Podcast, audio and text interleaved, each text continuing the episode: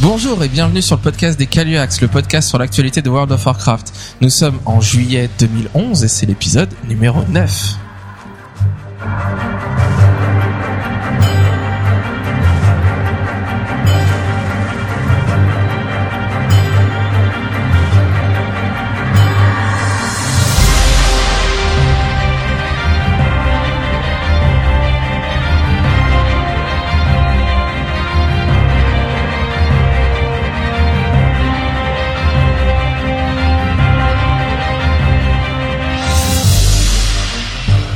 Et nous sommes de retour avec un neuvième épisode et pour la première fois, on savait que ça arriverait un jour.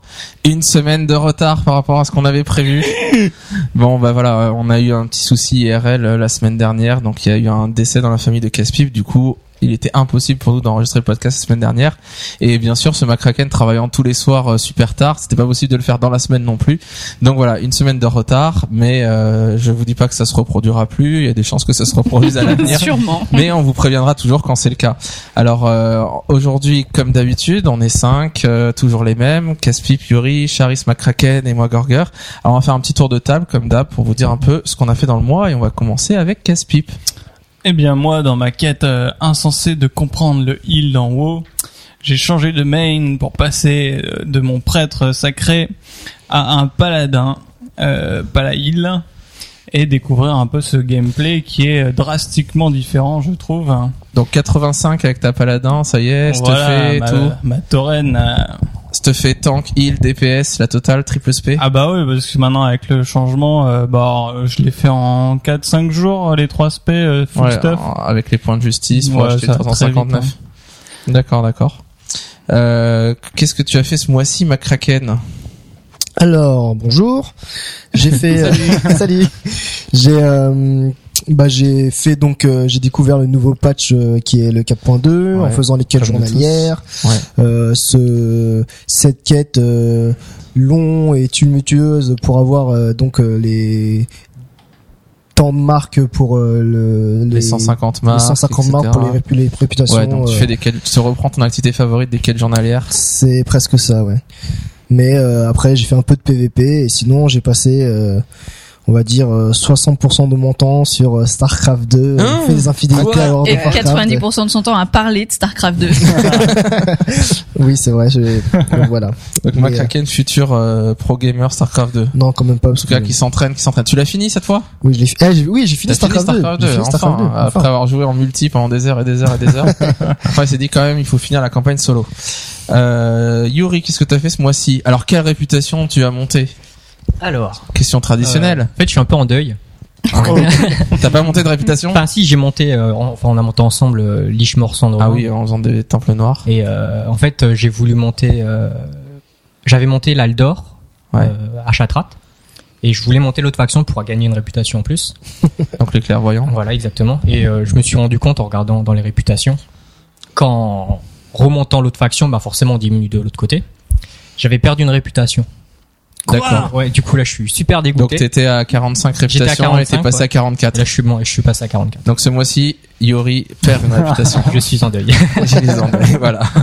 Bon, dur, dur. Mais c'est pas grave, tu vas remonter euh, clairvoyant Euh, bah, Je sais pas, non, t'es pour dégoûté. l'instant là, pour l'instant, j'ai mis un peu de côté parce que je suis un peu blasé.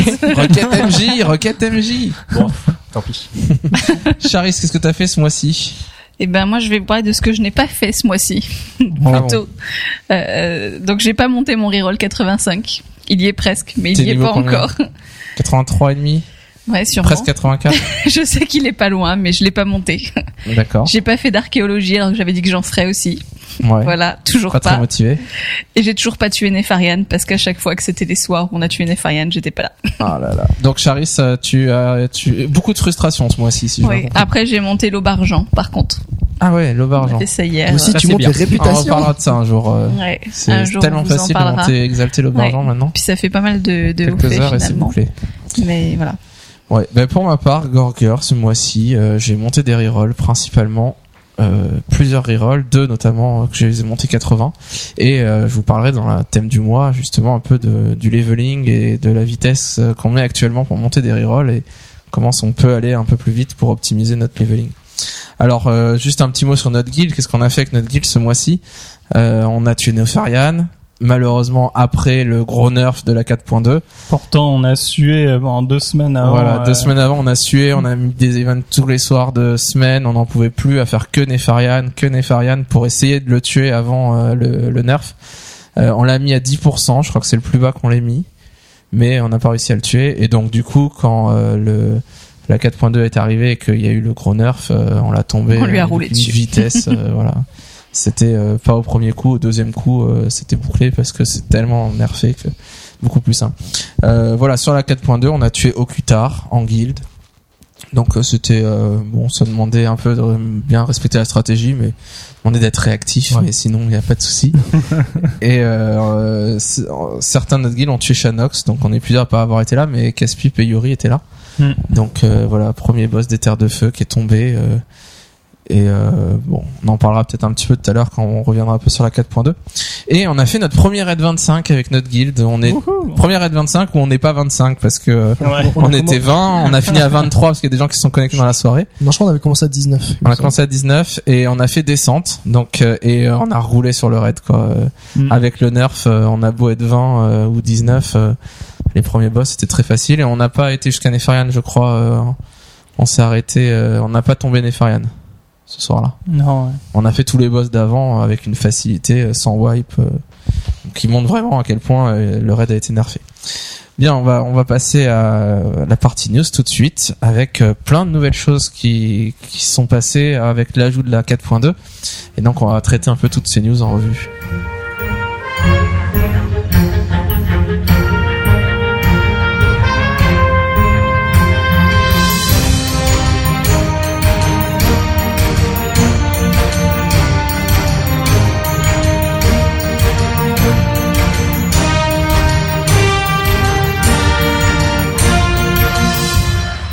Alors ce mois-ci, pas énormément de news. On avait déjà bien parlé de la 4.2. On avait bien détaillé tout ce qui allait se passer. Donc on va vous faire à la fin des news une petite partie sur euh, revenir un peu sur la 4.2, qu'est-ce qu'on en a pensé, et puis euh, vous voir si, si vous n'avez pas raté certains certains points. Mais on va vous parler un peu de ce qu'a annoncé Blizzard euh, quand même euh, autour du jeu. Il y a plusieurs débats qui se sont posés, plusieurs euh, plusieurs euh, chats qu'il y a eu avec les développeurs, plusieurs questions-réponses. Et donc on va passer cela en revue. Et une des premières premiers points qu'a mentionné Blizzard ce mois-ci, c'est Yuri sur euh, des questions d'équilibrage PvE PvP. Blizzard s'est exprimé sur le sujet. C'est ça. Euh, donc euh, Blizzard, en voulant équilibrer les classes en PVE, en fait ça a, eu des conséquences sur le PVP. Et du coup, ben forcément sur les forums, les joueurs de PVP en fait se sont plaints. Et la chose c'est que que c'est pas volontaire de leur part. En fait, c'est si un, c'est qu'une classe est cheatée en PVE. En fait, c'est pour le PVE qui qui font des modifications. Ouais. Du coup, euh, c'est pas volontaire si ensuite ça Ça peut impliquer des, des répercussions sur le PVP. Voilà. Bah ouais, est-ce que est-ce que c'est le cas? Je, je pense que, enfin, ce qu'ils disent, c'est certains joueurs disent euh, oui, euh, vous nous vous ner nous nerfez en PVE. C'est quoi Vous nous nerfez en PVE parce que on est cheaté en PVP. Et Blizzard dit non. Blizzard dit si on vous nerf en PVE, c'est qu'on estime que vous devez être nerfé en PVE. Et donc euh, les ils, ils distinguent vraiment PVP finalement. Bon, c'est ce qu'ils disent faire. Ça, beaucoup de joueurs sont pas d'accord, donc en- ils sont revenus sur la polémique. Bon, est-ce que vous, ça vous passionne ce- cette, histoire? Moi, en lisant le post, j'ai vu euh, un énième post où il disait mais arrêtez de nous prendre pour des buses. euh, c'est bon, on sait bien qu'il y a le PVE, qu'il y a le PVP et on essaye d'équilibrer. Et quand on fait quelque chose, on se trompe pas quoi. Alors c'est pas vrai, il y a tellement d'implications que sûrement qu'ils se trompent à plein de moments. Mais euh, quand ils décident de nerfer un truc, c'est qu'ils pensent que ce truc-là spécifiquement en PVE, c'est cheaté et ils veulent euh, le baisser. Je pense Oui. qu'ils essayent d'avoir une vision un peu un peu globale Ouais, un du peu jeu aussi, alors que chaque joueur euh, se plaint par, enfin les, euh, il y a des bon après sur leur euh, leur classe et leur sort précis, alors que Blizzard essaye de donner quelque chose de global. Ouais, Pour dans l'équilibrage global de Mm. toutes les classes, toutes les spé. Mm. 30 spé équilibrés. euh. Ce qui fait qu'il y a Compliqué. forcément des choses euh, qui vont, euh, enfin, Ouais. qui vont faire râler. C'est, enfin, c'est obligé. Bah, quand on sait surtout, Surtout comment, s'ils étaient euh, cheatés. Bah oui, mais le problème aussi, c'est qu'un joueur, dès qu'il trouve une faille, euh, il va l'exploiter. Donc euh, surtout en PVP où euh, t'as des gros malades. Donc euh, s'il y a un petit déséquilibrage, tout le monde va sauter dessus et tous ceux qui en pâtissent évidemment vont, vont râler. Donc c'est super compliqué. Hein, faut- Ouais, et puis ce qui est compliqué aussi, c'est que que ça soit pas trop facile d'être cheaté dans le sens où pas d'être cheaté, mais s'il y a des classes où c'est très facile de monter très haut en DPS et d'être optimal, bah finalement c'est une classe qui est cheatée d'une certaine manière. Et donc, euh, donc ils ont parlé, ils se sont exprimés un peu là-dessus aussi sur le fait qu'ils voulaient que les classes se jouent, euh, qui est tout un, enfin que ça soit tout un peu compliqué d'arriver à être euh, faire le À meilleur de soi-même. Mm. Et du coup, bah des fois, on peut avoir l'impression qu'on fait quasiment rien et on est assez haut en DPS, on est moyen en DPS, et qu'il y a un changement qui fait que bah, pour monter au même niveau, bah il faut faire plus, il faut mieux jouer, il faut euh, revoir ses cycles, etc. Et du coup, bon, ça, ça pose des discussions sans fin, pas forcément très intéressantes, je vous l'accorde. Euh, une autre news, Charis, donc sur euh, les comment ils ont amorcé ce rééquilibrage euh, vis-à-vis du patch 4.2. Alors plutôt que de faire un patch note traditionnel, Ah, ils l'ont fait quand même. Hein. enfin de, Ils ont quand même fait un patch note traditionnel. alors plutôt que de balancer uniquement un patch note traditionnel, euh, ils se- ils ont fait, une, alors on sait pas si c'est ce qu'ils vont faire tout le temps maintenant, mais ils ont fait un petit blabla supplémentaire euh, sur euh, la, la tendance générale que ça va donner, enfin que la modification va donner plutôt que juste augmenter 5% de machin de trucs.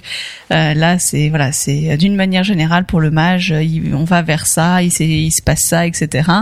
Et après, il y a aussi bon le détail si on veut Après, connaître le détail. détail, mais si on veut juste voir euh, de manière globale ce que ça a engendré comme changement pour notre classe, c'est beaucoup plus, euh, c'est plus littéraire, c'est plus, euh, C'est user friendly. voilà, c'est plus accessible, plus agréable à lire, quoi. Ouais, moi j'ai j'ai bien kiffé ce truc-là hein, parce que à chaque patch je vois la partie druide et je regarde et je vois des chiffres et les talents qui augmentent et les talents qui diminuent et ça c'est 7% au lieu de 5% et on n'arrive pas à avoir une vision globale finalement du truc. Il faut se la faire soi-même en maîtrisant parfaitement et là c'est vrai qu'en en un paragraphe on voyait juste la tendance globale que notre classe allait su- subir et le nerf ou le up euh, en gros euh, en général quoi.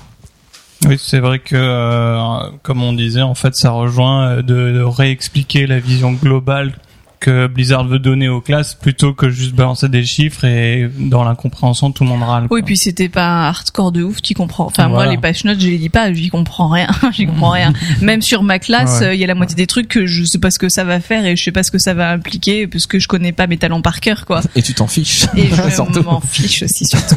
Mais du coup, euh, là au moins c'est un peu plus, euh, c'est un peu plus sympa à lire. Euh, Tu peux même lire pour chaque classe. Tu sais à peu près ce que ça a engendré comme modification très brièvement et bon c'est plus agréable. Après je sais pas s'ils continueront à faire comme ça pour la suite, on verra. Ils Ouais, ont fait ça cette fois-ci. Bah s'ils font un- une partie, euh, enfin un patch note euh, gros, euh, comment dire, comme vous avez dit, euh, donc euh, as- assez facile à lire pour les gens qui sont pas trop intéressés par les chiffres, ça c'est bien. Et après ceux qui veulent creuser en profondeur, s'ils font une autre suite, euh, Qui font une filière euh, littéraire, une filière scientifique. c'est ça. Ok, donc toujours dans les fils de discussion de ce mois-ci, euh, les développeurs se sont un peu euh, euh, attaqués à la question des voleurs, puisque euh, peut-être vous l'aurez remarqué, ben on on voit de moins en moins de voleurs dans le jeu. Moi je trouve que j'en vois encore pas mal. Hein. Il y en a encore. Euh, on est- euh, Qui me tue, j'en vois mais beaucoup. mais encore. à une certaine Regardez, dans époque, notre guilde, on a un voleur et euh, on n'en a pas d'autres. Et on a beau dire qu'on recrute des voleurs, éventuellement, un voleur, euh, il y en a Ouais, pas il y en quoi. pas Il y en a pas, personne Ouais. joue voleur. ouais, surtout comparé à certaines époques où on voyait pratiquement oui, que ça. avait trois. Ouais, mais c'est bien. Donc pourquoi est-ce qu'il y a moins de voleurs? Qui les a Parce qu'ils sont nerfés. Est-ce que c'est pour ça Ah bah non, nous ils se débrouillent très bien notre voleur, je trouve. Ouais. Euh, ils, ils ont un bon DPS, etc. Alors est-ce que c'est une question d'équilibrage et tout ça? Eh bien non, selon Blizzard, euh, bah, c'est l'arrivée des DK qui a aussi contrebalancé beaucoup de choses là-dedans. Euh, que beaucoup de voleurs seraient passés de DK. Alors je sais pas comment ils peuvent savoir ça, mais Bah, Ça coïncide un non, mais peu, je- ça, ça s'est passé à ce moment-là. Bon, ils doivent avoir, ils ont peut-être des stats précises là-dessus. Bon, je sais pas si c'est le cas, mais euh, les, les voleurs, les guerriers, c'est un peu le même genre de classe. Je veux dire, sauf qu'il y en a un qui peut tanker. Et quand il y a eu DK qui est arrivé, bah, ça faisait une autre classe du même genre. Donc, on imagine que les gens qui voulaient jouer CAC avec une grosse épée, bah, ils les, les guerriers, les voleurs seront peut-être répartis un peu dans les DK un peu plus que Ouais. les gens qui jouaient mage ou autre chose. Tout à fait. ouais. Une autre explication, euh, c'est aussi euh, l'impact des montures volantes. Et oui, puisque maintenant, euh, bah, il a- il a plus d'embuscades et de ganking et de PVP sauvage euh, vraiment possible. Bon, il y en a toujours un petit peu, mais c'est vrai que l'attrait du voleur, c'était vraiment de pouvoir euh, dominer sa cible euh, en traître, comme je l'appelle la classe de bâtard. Et là, avec euh, bah, tout le monde vole au-dessus des chemins maintenant, des forêts, etc. Donc euh, Tout le monde se TP en instance. voilà, euh, des TP en plus, etc. Donc moins de motivation à jouer Les voleur. embuscades ne sont plus possibles. C'est vrai que quand Que on se, fait, euh, on se fait prendre en embuscade par les voleurs, il y a un moment où tu te dis bon j'ai envie de jouer voleur comme ça, c'est Ah, moi c'est qui vais, qui vais prendre la tête aux autres et puis je pourrais me mettre invisible et je pourrais me barrer quoi. C'est ça. Et donc, euh, bah, Blizzard essaye pourtant de faire beaucoup de, cho- de, de choses pour favoriser les voleurs. On sait, euh, par exemple, que euh, bah, ils ont augmenté euh, les vitesses de, de marche, de déplacement dans la furtivité. Ouais, Que- c'est vraiment surprenant ça. hein. Ouais, Parce que moi ma voleuse qui quand je me mets invisible, elle va plus vite que si elle est visible. Ouais. Donc, euh, ce, ce qui théoriquement ça a pas de sens. Normalement, tu te mets invisible et t'attends et tu t'essayes de te placer, de te positionner pour choper un mec. Là, euh, c'est bon. Si le mec il t'a vu, et tu te mets invisible, tu cours. S'il court aussi, tu vas le rattraper. Ouais. Donc, c'est euh, vrai que bon, euh, en BG, etc. Quand tu dois essayer de choper un mec en monture, euh, faut, faut quand même aller Ouais, à une certaine vitesse. Et donc euh, voilà nos pauvres voleurs. Mais moi euh, personnellement, je trouve que bah il y a peut-être moins de voleurs, mais ils sont de meilleure qualité parce qu'il faut avoir du skill actuel pour bien jouer voleur. Et c'est peut-être ça aussi qui fait que euh, le petit joueur moyen, euh, bah il apprécie pas trop le voleur. Il va peut-être sur des, des classes plus euh, faciles à jouer. Et donc, euh, amis voleurs, ben, euh, félicitations. Alors un, débat qui a eu ce mois-ci que j'ai vu sur les forums et que Blizzard en a parlé aussi, s'est exprimé là-dessus. Et c'est une question que je me posais depuis un petit moment. C'était euh, comment est-ce qu'on choisit, on répartit les stuff euh, entre les DPS casters, donc qui ont besoin de stuff euh, intelligence, enfin endu inté, et euh, les, les soigneurs qui auraient besoin endu inté aussi, mais éventuellement esprit s'ils ont besoin de régène mana. Et euh, Blizzard s'est exprimé là-dessus en disant que euh, dans la tête de beaucoup de gens, le débat c'était quand il n'y a pas d'esprit sur un objet, c'est pour euh, DPS, et quand il y a de l'esprit sur un objet, c'est pour soigneur. Et Blizzard dit c'est pas aussi simple que ça. En réalité, euh, il y a certaines classes qui ont pas besoin de tant d'esprit que ça, et et, et peut-être que même les, les casters peuvent vouloir avoir besoin d'un peu d'esprit. Euh, les DPS casters, je veux dire. Et donc voilà, donc c'est un peu euh, ambigu. Alors moi, en voyant cette news-là, j'ai été fouiller un peu les forums, voir les réactions des gens, etc. Et euh, il y a quand même beaucoup de gens qui disent ouais, enfin actuellement à l'époque, enfin avant la 4.2, il fallait quand même beaucoup d'esprit pour avoir de la régène mana euh, pour heal et donc les stuff esprit c'est pour eux, alors que une classe comme un démo ou un mage, ils ont pas besoin d'esprit, ça leur sert à rien l'esprit. Enfin, ça leur sert à régénérer mana, mais leur inté leur suffit. Euh, donc bon, si on fait un peu le tri dans toutes ces histoires, donc en plus il y a l'histoire de la retouche, le fait que si on est DPS caster, qu'on loot un objet épique avec de l'esprit, bah, 40% de l'esprit peut être enlevé au profit d'une autre caractéristique. Donc pour un DPS caster, c'est pas mal, ça permet de payer l'objet, mais euh, en général c'est moins bien qu'un objet qui a pas d'esprit parce qu'il reste 60% de l'esprit sur l'objet.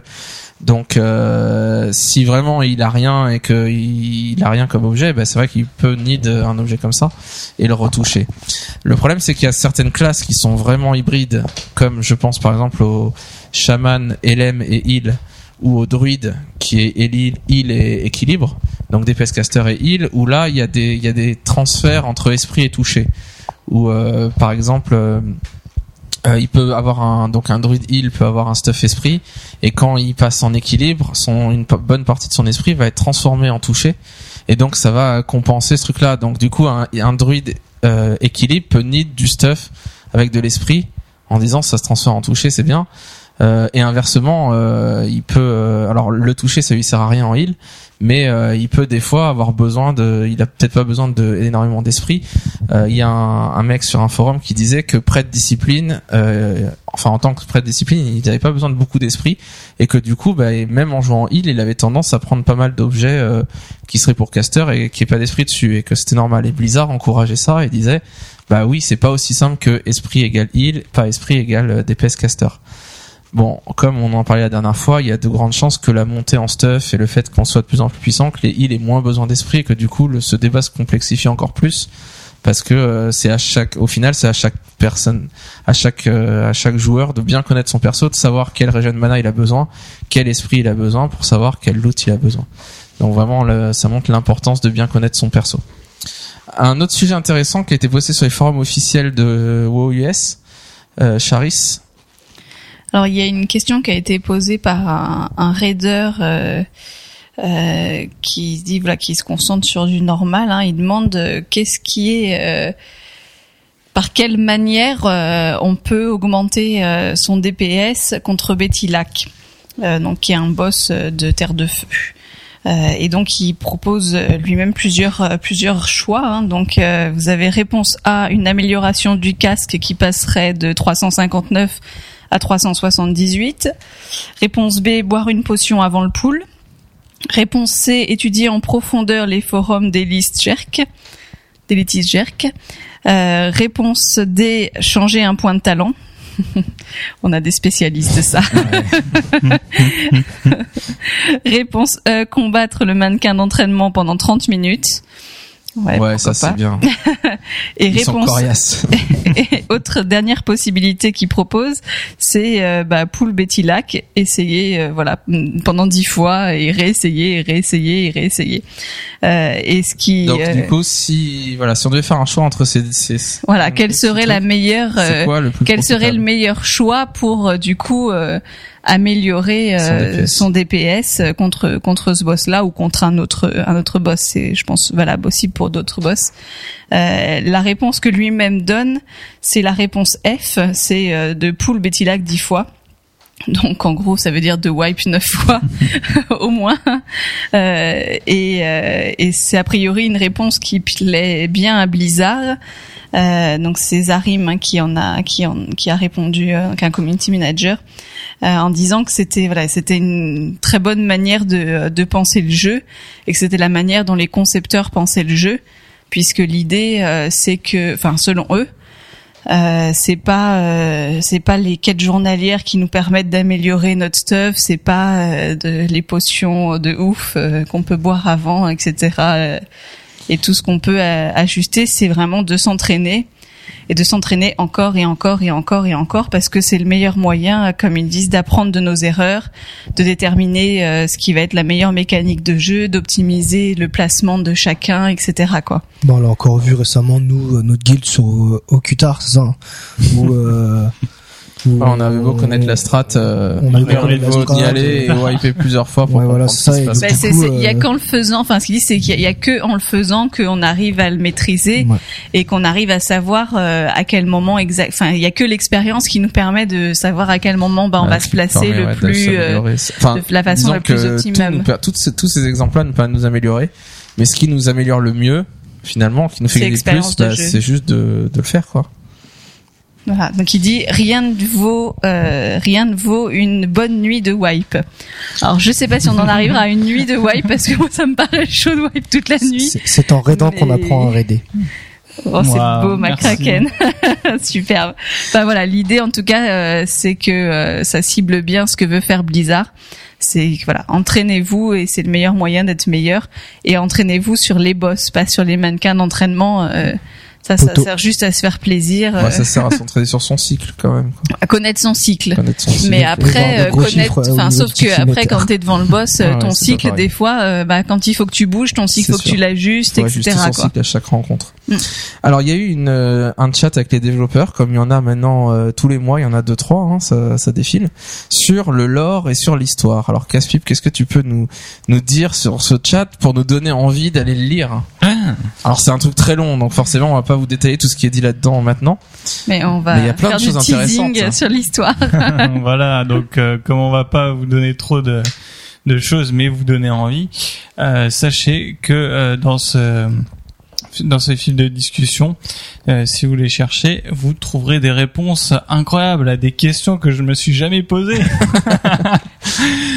Par exemple, je vous pose la question, amis euh, auditeurs, que vous savez que dans euh, la, la tradition euh, du, du jeu de rôle, les trolls ont des capacités de régénération incroyables. D'ailleurs, il y a un trait racial euh, des trolls qui s'appelait régénération à l'époque, qui, qui les donnait euh, un boost de régénération des points de vie. Je sais pas s'il existe encore, je crois plus. Je crois Et pas.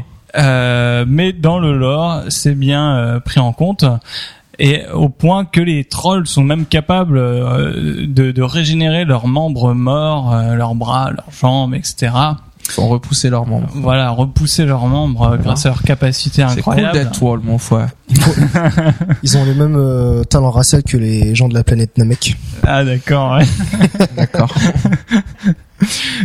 Alors euh, bon, sachant ça, je vous pose la question. Et euh, on vous offrira un porte-clés Caluax à celui qui trouve la réponse. Ne trouvez pas la réponse parce qu'il faudra qu'on trouve un porte-clés pas. Caluax. Pourquoi alors, s'ils ont une telle ré- euh, capacité de régénération, eh bien, euh, Zul'jin est-il manchot toujours? Manchot est borgne. Et borgne en plus. euh, Alors Blizzard donne la réponse à cette question. Et donc, il y a la réponse dans ce fil de euh, discussion. Autre euh, point qu'ils ont, qu'ils ont concerné, euh, Arthas et Ner'zhul. On apprend en fait que même si vous en avez bavé à mort euh, en les combattant, eh bien ils n'ont pas à l'époque euh, euh, utilisé toute la puissance de leur euh, courroux et que et donc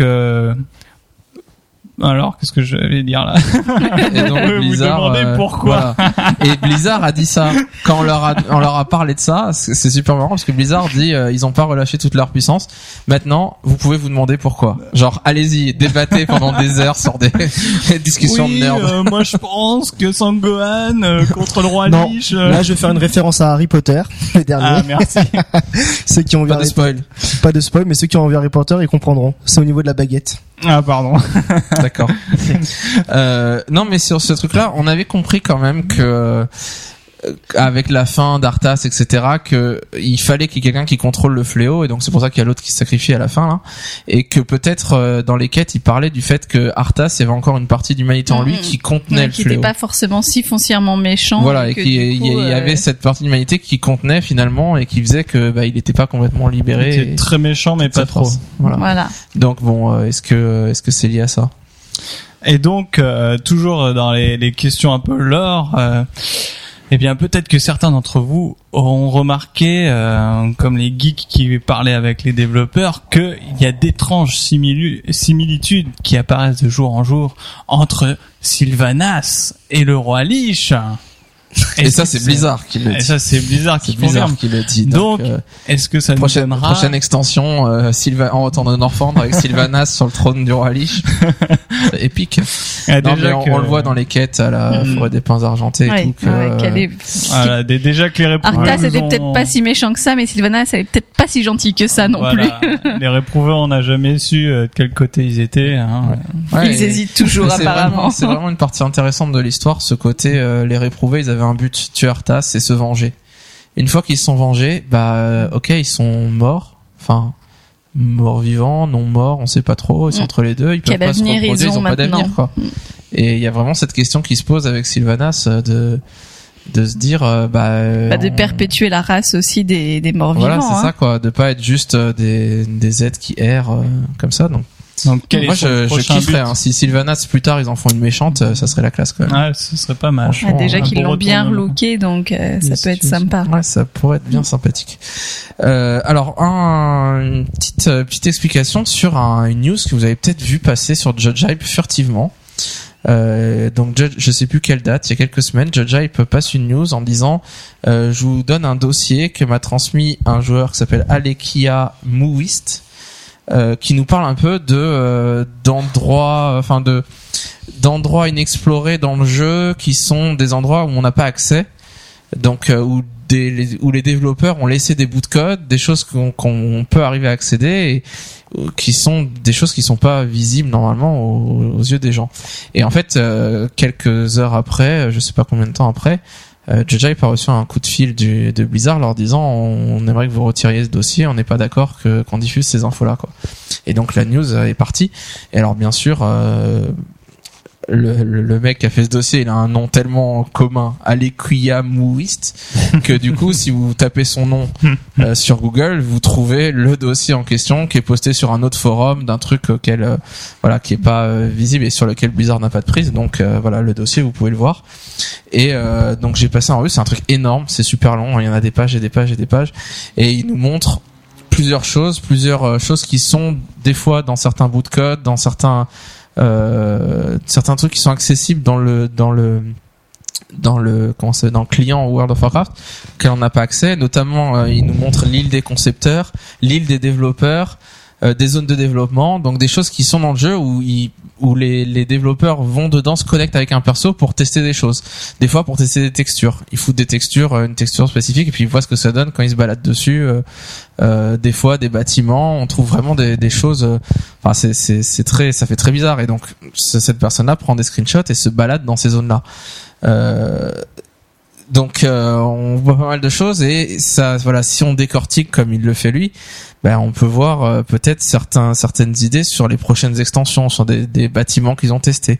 Il a retrouvé alors je sais plus lesquels en, en général mais il a retrouvé des bâtiments qui sont utilisés dans Cataclysme qui avaient été qui étaient bien avant euh, dans ce à l'époque Wrath of the Lich King qui étaient qu'on voyait dans l'île des développeurs ou ou euh, l'île des concepteurs ou tu voyais des choses qui ressemblaient tu vois où voilà ils ont essayé de modéliser le truc d'une certaine manière et puis euh, voir ce que ça donnait. Puis finalement après ils l'ont implémenté dans le jeu d'une manière un peu différente mais euh, on voit les liens quoi. Donc c'est c'est assez assez marrant à voir même si je vous l'accorde bon c'est pas évident euh, enfin, des fois on voit pas grand chose quoi. On voit un joueur qui est dans une sorte de plaine avec rien avec juste quelques quelques montagnes quelques trucs et on se demande mais qu'est-ce qu'il fait dans cet endroit désert? Donc voilà pour ceux qui sont curieux euh, allez voir ce truc là euh, quelques modifs euh, au niveau du jeu euh, à proprement parler, au niveau de la boîte de jeu qui baisse de prix. Yuri. Donc, euh, pour, donc euh, petite news intéressante pour euh, les personnes qui veulent se mettre à World of Warcraft. Euh, il y a donc une baisse de prix de Burning Crusade. Euh, en fait, euh, maintenant, il est gratuit et proposé avec le jeu de base. C'est trop bien comment tu le fais. On dirait une pub de, de, tu sais, de, comment ça s'appelle, M6 boutique. Alors, maintenant, Ouais, Burning ouais. Crusade, il est Mais c'est ça, maintenant vous achetez le jeu de base et Burning Crusade, il n'y a plus Il de mise à niveau à inclus, payer. c'est L'idée, c'est gratuit. que c'est inclus dans le jeu de base. C'est ça. C'est Il était pas temps, trop tôt, c'est pas trop tôt. Ah ouais, il était temps. Moi, je comprends pas. Enfin, si je comprends, euh, tant que ça se vend, il n'y a pas de raison de baisser le prix. Mais euh, je comprends pas qu'il n'y ait pas une boîte de base avec tout et en plus la dernière extension. Bah oui. Je veux dire, ça a pas de sens de, de venir et d'ach- devoir acheter quatre boîtes pour avoir euh, son compte à niveau, quoi.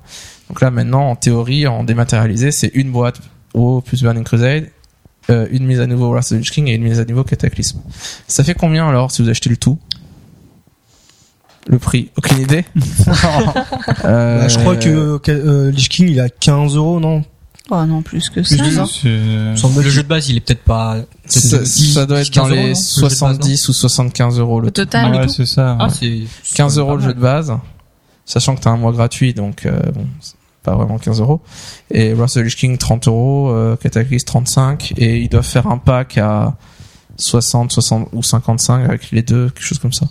Bon, à regarder sur le site, mais ça fluctue tellement. En plus, ils font des offres de temps en temps où ils, ils baissent les prix. En, à Noël, ils avaient fait un truc euh, 5 euros le jeu de base, 5 euros Burning Crusade euh, pour euh, faire encore moins cher. Donc bon, ça, fluctue assez. Euh, une autre offre? Oui, toujours euh, pour les modifications du jeu. Alors que maintenant, euh, enfin, euh, à l'époque, il, pré- il, il proposait 14 jours de jeu d'essai pour les personnes qui voulaient se mettre à World of Warcraft. Mais maintenant, ça a changé. Euh, en fait, on n'a plus de limite de temps euh, pour tester le jeu. Par contre, on est pas mal limité euh, par rapport à une, per- à une personne qui est euh, qui est abonnée.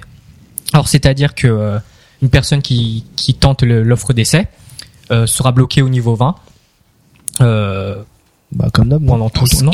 C'était déjà le cas en c'est avant, limité mais le c'est-à-dire que c'était limité pendant Voilà. 14 jours au Et, niveau. euh, Alors qu'est-ce qu'il y a d'autre comme blocage? Bloqué niveau 20 Or, je crois qu'il peut. Du coup, tu peux jouer toute ta vie à WoW sans payer. Ouais. Mais t'es on bloqué au niveau voilà. 20. Mais il y a des limitations Qu'est-ce qui fait que euh, c'est plus intéressant de s'abonner finalement. Je crois que, que tu t'es- pas euh, envoyer de. On peut pas, enfin, tu peux pas parler, courrier, je crois. enfin de. Tu peux pas inviter les gens Ouais, en Tu peux tu peux pas pas engager une discussion. Tu peux pas Engager une discussion. Tu peux répondre. Ouais. Mais tu peux pas euh, parler à quelqu'un. C'est rigolo quand même. Je crois que tu peux pas grouper des personnes, on peut pas, Voilà, enfin, tu peux pas lancer des grouper. Tu peux être groupé, mais tu peux pas grouper quelqu'un d'autre. Euh, tu peux pas parler sur les channels de discussion, tu peux pas aller à l'hôtel des ventes, Ouais, tu, peux pas rentrer dans une guilde, ouais, voilà. euh, tes métiers sont limités à 100 points. Voilà, c'est vraiment bien euh, balisé. Pourquoi? Pour ne pas avoir euh, des des des persos qui qui viennent euh, vendre leur PO et sur des avec des comptes d'essai quoi. Donc on peut Ah, pas ça, euh, ouvrir des tonnes de comptes d'essai en permanence et créer des persos et Les les, aller et faire de la pub etc. Ça, j'ai l'impression que c'est une stratégie commerciale de Blizzard pour remonter les chiffres d'abonnés. Tu vois, tu prends des plein de comptes Ouais, d'essai. non, ils, ils comptent pas. Les comptes d'essai sont pas comptés dans les Ah, d'accord. Non, non. Non, mais bon, c'est c'est c'est marrant parce que abonnés. hein. quand on voit la liste des, des contraintes, on comprend pourquoi. Voilà, ils, maintenant, ça avait aucun sens de garder 14 jours. Enfin, ils peuvent laisser indéfiniment, on s'en fiche. Mais parce que c'est bien balisé pour que euh, quelqu'un qui reste là-dedans, il a pas beaucoup d'intérêt Ouais, de rester. pas- euh, Tu joues pas 20 ans comme ça, quoi. C'est ouais, insupportable. puis tu vas vite connaître faire le tour du Surtout jeu. ça quoi. reste un jeu social, donc euh, si tu peut parler à 10 persos personne. niveau 20, hein, tu fais toute la classe, toutes les races. euh, wouhou, tu t'occupes. Hein. Euh, Charis, un petit changement sur l'armurerie. Voilà, je vous avais parlé, euh, je sais plus si c'était le mois dernier ou le mois d'avant, de euh, des hauts faits des montures et des hauts, enfin des familiers, j'avais parlé, des hauts faits des familiers. Euh, et notamment de, de sites qui existaient, qui répertoriaient tous les familiers, comment est-ce qu'on pouvait les, les acquérir. Euh, eh bien, euh, oubliez ces sites, ce n'est plus nécessaire. enfin, les oublier peut-être pas, c'est pas sympa. Mais en tout cas, euh, il y a une une nouvelle fonctionnalité dans Armurerie qui finalement euh, bah, reprend euh, reprend ça. Hein. C'est-à-dire que maintenant, donc vous pouvez voir votre perso, ça, ça n'a pas changé, etc. Et vous avez un- une sous-partie monture et mascotte. Et la particularité, c'est que euh, vous voyez toutes les montures que vous avez. Euh, donc, euh, vous voyez combien vous en avez. Vous, enfin, il y a les, les icônes de chaque monture. Donc, bon, déjà, c'est c'est assez joli euh, d'un point de vue esthétique. Et surtout, ce qui est très intéressant, c'est que vous pouvez euh, voir les montures, alors ce qu'ils appellent à découvrir, donc les montures qui vous manquent. Et là, du coup, vous avez toutes les montures qui existent. Donc aussi bien les montures euh, à acheter euh, sur, euh, enfin, sur, la boutique, M6 boutique. voilà, que les montures qu'on peut avoir, par exemple, même dans des cartes, les cartes à jouer. Euh, les montures que vous pouvez loot, euh, voilà, etc. Ah, Donc c'est il y a, c'est, tout, hein. ré- tout répertorié, ce qui fait que si vous voulez avoir des nouvelles montures, à la rigueur, euh, enfin ou des nouveaux familiers, il vous suffit d'aller là, C'est de génial regarder ce que vous avez, ce qui vous manque. C'est ça, on, on voit la liste de tout ce qui nous manque et on voit où est-ce qu'elle où est-ce qu'elle tombe. Et Mm. donc c'est très facile de se dire bon bah je vais en fouiller une, en trouver une qui est pas très dure à faire et puis je vais la faire quoi. Hmm. Et c'est ça la différence. Avant les les sites où on allait où il y avait toutes les montures, bah il fallait pointer celles qu'on avait, celles qu'on n'avait pas. Alors que là finalement il y a la liaison entre ton compte et euh, l'ensemble du catalogue quoi. C'est un peu ça. Oui, puis comme c'est, enfin, je trouve que le fait qu'il y ait les images en plus, enfin, tu vois chaque, euh, tu les vois visuellement, enfin, c'est Tu peux une choisir image. celle que tu vas faire. Du coup, bah, ça motive, tu vois, tu te dis ah bah elle est mignonne celle-là, comment est-ce qu'on l'a, tiens. euh, Enfin voilà, c'est hyper euh, hyper maniable, fait. hyper pratique, et en même temps, euh, bah, ça donne ça donne envie du coup parce que c'est celle que t'as et celle qui te manque. Donc euh, voilà, c'est euh, c'est plutôt une bonne idée, je pense. Alors McCracken, le nouveau service qui rentre euh, en vigueur là et on est en plein dans la bêta. Oui, donc l'ancienne euh, LOL du mois, euh, c'était à propos des invitations, euh, donc euh, des des ID réels. Euh, euh, la bêta a été lancée aux États-Unis, mais je crois que ça vient de rentrer en donc, Europe ça vient aussi. de rentrer en Europe aussi au jour, Ouais. à l'heure actuelle. Et donc ils vont bientôt préciser en quoi ce service sera premium. Euh, et pour l'instant, euh, c'est, euh, ce serait une invitation donc d'Amiral pour pouvoir faire des donjons, mais il se pourrait que ça s'étende sur euh, les arènes, les BG et les raids. Ouais. Ce qui serait pas mal. Donc on vous rappelle, c'est le fait d'inviter les amis réels qui sont sur un autre serveur à jouer avec nous. On avait parlé le mois dernier et donc on n'a aucune précision sur euh, qu'est-ce que ça veut dire service premium. Et ils ont dit pour quand on leur a posé la question, ils ont fait une longue euh, une longue fac pour expliquer un peu toutes les questions que vous pouvez avoir. Et sur le coût, ils ont dit on n'a rien décidé pour l'instant, on est en train de voir. Mais a priori, il y aura un coût parce que c'est compliqué de, enfin, de transférer de serveur à serveur, enfin, de mettre ensemble dans une instance. Je, bon, je vois pas très bien ce que si ça leur coûte vraiment quelque chose, mais bon, ils veulent en faire quelque chose de premium. On verra Euh, bien. Je suis pas parce que Si on a des raisons d'être euh, d'être rageux la prochaine fois quand ils auront annoncé que bah, que je sais ça pas, coûte ils, un rein. ils- disent que ça coûte, mais quand on faisait les donjons aléatoires, c'est pareil. bon quelqu'un intéressé à prendre ce service Bah, Peut-être. Oui, oui, oui, non, non. Oui, peut-être McCracken. ton, pote anglais là. Ouais, Ah ouais. pote anglais, Allez, ouais. McCracken, tu nous feras le test. un jour. ouais. Bon, pour l'instant, tout le monde peut le tester, c'est en bêta, c'est gratuit. Euh, moi, j'ai personne avec qui le tester, mais bon. Bah, le truc, ouais, c'est ça le truc, c'est que, euh, enfin, toutes les personnes qu'on connaît, on est sur le même serveur, du coup. Ouais, euh, Ouais, mais bon. Non, a- pas moi.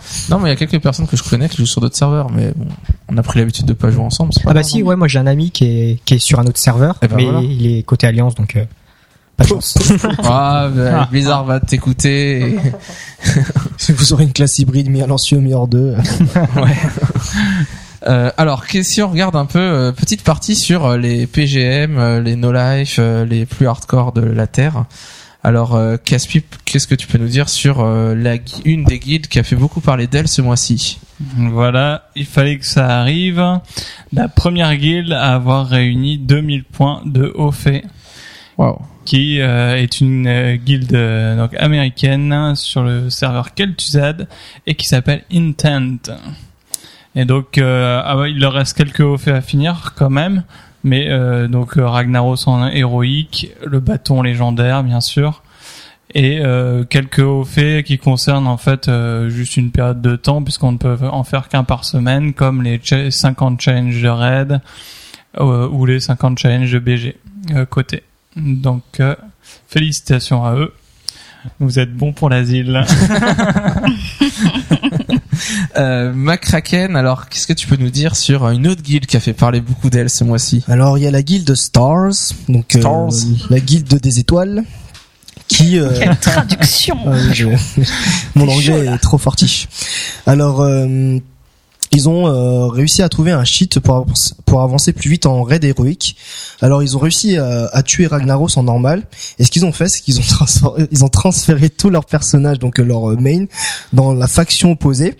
Donc euh, je sais plus dans quelle euh, faction ils étaient, mais plus si c'est euh, hors d'alliance ou mais alliance. donc euh, en gros ils ont transféré euh, leur main dans la faction opposée pour pouvoir euh, reset l'ID des raids pour commencer les donjons, les pardon les raids héroïques euh, euh, avec en- une semaine en avance. Et euh, je crois que officieusement ou officiellement c'est eux qui ont battu Shanox héroïque le first kill de Shanox. officieusement, officiellement, je sais pas si Blizzard leur a retiré, mais Blizzard a considéré que c'était un cheat et que c'était pas valable. mais officieusement, en réalité, voilà, c'est eux qui ont tué Shanox pour la première fois en HM au monde. Quoi. Ouais. Ouais, Donc, moi je- j'étais tout fou hein, quand le matin après à peine euh, je sais pas 3 4 jours, je crois que c'était vendredi. Il me semble que c'était vendredi matin. Je me lève avant d'aller au travail, je vais sur MMO Champion pour voir euh, vite fait ce qui s'est passé. Et je vois euh, MMO Champion qui est tout fou euh, qui s'excite sur Shanox mort en HM et on dit quoi? Mais c'est quoi cette histoire quoi? Et, qu'il explique que bah voilà la guilde ils ont transféré ils, ils ont payé, ils avaient prévu le truc personne n'en a parlé mais ils avaient prévu le truc testé pour avoir le reset et pour pouvoir commencer les HM avant les autres guildes et, euh, Alors là, tu dis c'est qui le plus ouf entre les mecs qui font deux- 2000 points de haut fait et les mecs qui payent 25 euros pour euh, pour, euh, pour, pour chacun faire- des persos ouais, ouais. mais c'est ouais c'est c'est marrant moi j'aime bien ce genre de truc ça me... Ouais, quand je, je me dis les euh, mecs comment ils ont pu penser à ce truc là quoi ça. Ouais, c'est euh, incroyable, disais, euh, dès qu'il y a une faille, il y aura toujours quelqu'un pour l'exploiter. Euh, et enfin, euh, où est-ce qu'on en est dans les guildes euh, qui avancent là sur le HM du coup euh, Eh bien, euh, sur les guildes au niveau, enfin, donc au niveau mondial, euh, nous en Europe, on est plutôt bien lo- lotis. Euh, donc, euh, on peut être fier de, des guildes européennes euh, qui sont engagées dans la course au down des boss. Euh, les, donc, les Américains, ils ont toujours un jour d'avance quand ils quand ils commencent les raids. Hein. C'est ça, c'est Ouais, parce par- que c'est le mardi leur maintenance. non, eux, c'est leur Donc euh, le mardi après-midi ou soir, ils peuvent commencer, alors qu'en Europe, c'est le mercredi. Ouais. Donc du coup, ils raflent les first kills des premiers boss, mais euh, les, les guildes européennes, bah en fait, elles rattrapent leur retard et, et du coup, c'est souvent les guildes européennes qui arrivent à dépasser euh, les guildes américaines. Donc notamment la, la, la guilde euh, Paragon, on vous en avait déjà Dream parlé. Paragon. Dream Paragon. Bah Ah, c'est Dream Paragon, c'est plus Paragon, c'est bon. bah, on vous en avait déjà parlé il y a même. hein. pas mal de temps euh, de de cette guilde et qui qui avait fait les first kills de de Nefarian et tout, etc. Il me semble. Euh, la guilde Method. Alors si je vous le fais en anglais, c'est Method. Waouh. Super. Et donc c'est les deux premières guildes à être euh, à en être déjà à 6 sur 7. Ouais, donc Et il ne reste plus que Ragnaros. HM quoi. Et donc euh, voilà, Ouais. soyez fiers d'être européens. Ouais, c'est assez. Enfin voilà, ils- les autres guildes ont de l'avance, donc à chaque fois, euh, ils ont pas 24 heures d'avance, parce qu'il y a le décalage horaire, ils ont un peu moins, mais bon, ils ont quand même euh, un peu d'avance. Et c'est surprenant parce qu'à chaque fois, les guildes du coup, elles sont premières sur les premiers boss. Par contre, les derniers boss, on voit les guildes européennes qui rattrapent, rattrapent et puis qui dépassent. Et là, c'était vraiment euh, euh, les, les premières guildes à en être à 5 sur 5 boss sur cette tombée. C'était trois guildes américaines et il y avait les deux européennes derrière. Et, euh, et les premières guildes à tomber le sixième boss, c'est les guildes européennes. Donc il y a vraiment le moment où clac, on se croise quoi. Mhm. Donc bon, c'est bien. Continuez les Européens. Mais là, pour ça, il faut attendre le, donc le first kill euh, à 7 sur 7, quoi, en, en HM pour voir qui va vraiment réussir, quoi. Euh, je sais plus quel boss c'était dans petite partie nostalgie euh, à l'époque de Azeroth.fr, donc le podcast où où euh, Patrick et Daniel avaient en interview Aguilar, donc Aguilar qui était l'ancien euh, community manager de Blizzard Europe, et Aguilar disait que je crois qu'il était là euh, en réunion chez Blizzard US au moment où quel boss, Kel'Thuzad je crois, l'époque Naxxramas de WoW Vanilla. Donc à WoW Vanilla, le dernier boss c'était Kel'Thuzad et euh, au moment où Kel'Thuzad est tombé, et donc il y a un mec qui est arrivé comme une furie dans le bureau en disant ça y est, euh, Kel'Thuzad est tombé, c'est les Européens qui l'ont eu. Et donc tout le monde attendait ça quoi. Et Aguilar il disait j'étais bien content moi, que ce soit les Européens La qui tombent fierté. Kel'Thuzad. Tu vois, et à côté euh, voilà, euh, c'est un truc américain. WoW c'est Blizzard c'est américain, mais les Européens c'est pas des rigolos pour autant. Du coup, ça nous donne la rage. Il me semble que c'était Kel'Thuzad cette histoire là. Mais bon. Euh, enfin, Caspipe, euh, une petite news cette fois sur euh, Sur les La malades euh, d'Asie, voilà. Euh, Tout le monde est représenté. Bon, Il n'y a pas de de. l'Europe et des États-Unis. Quand tu dis Asie, tu veux citer qui? Parce que- bah, euh, les Chinois en particulier. on est asiatique quand même. Non, non, la Chine. La Chine, qui euh, les pauvres sont toujours un peu à la ramasse parce que leur release euh, d'extension est toujours retardée. Eh bien, euh, sachez que le 13 juillet de ce mois-ci, euh, Cataclysme est sorti euh, officiellement en Chine. Ça Donc sept mois après la release euh, 7 mois après, c'est incroyable. mondiale. Et euh, qui était quand même beaucoup plus rapide que pour Lich King qui avait mis 22 mois, imaginez-vous. Euh, donc, euh, eh bien, on nous a appris que, euh, sachant que la moitié des joueurs, euh, voire plus, de WoW sont euh, asiatiques, euh, vous imaginez que les serveurs ont été pris d'assaut. Évidemment, il y a eu un crash qui a été vite réparé.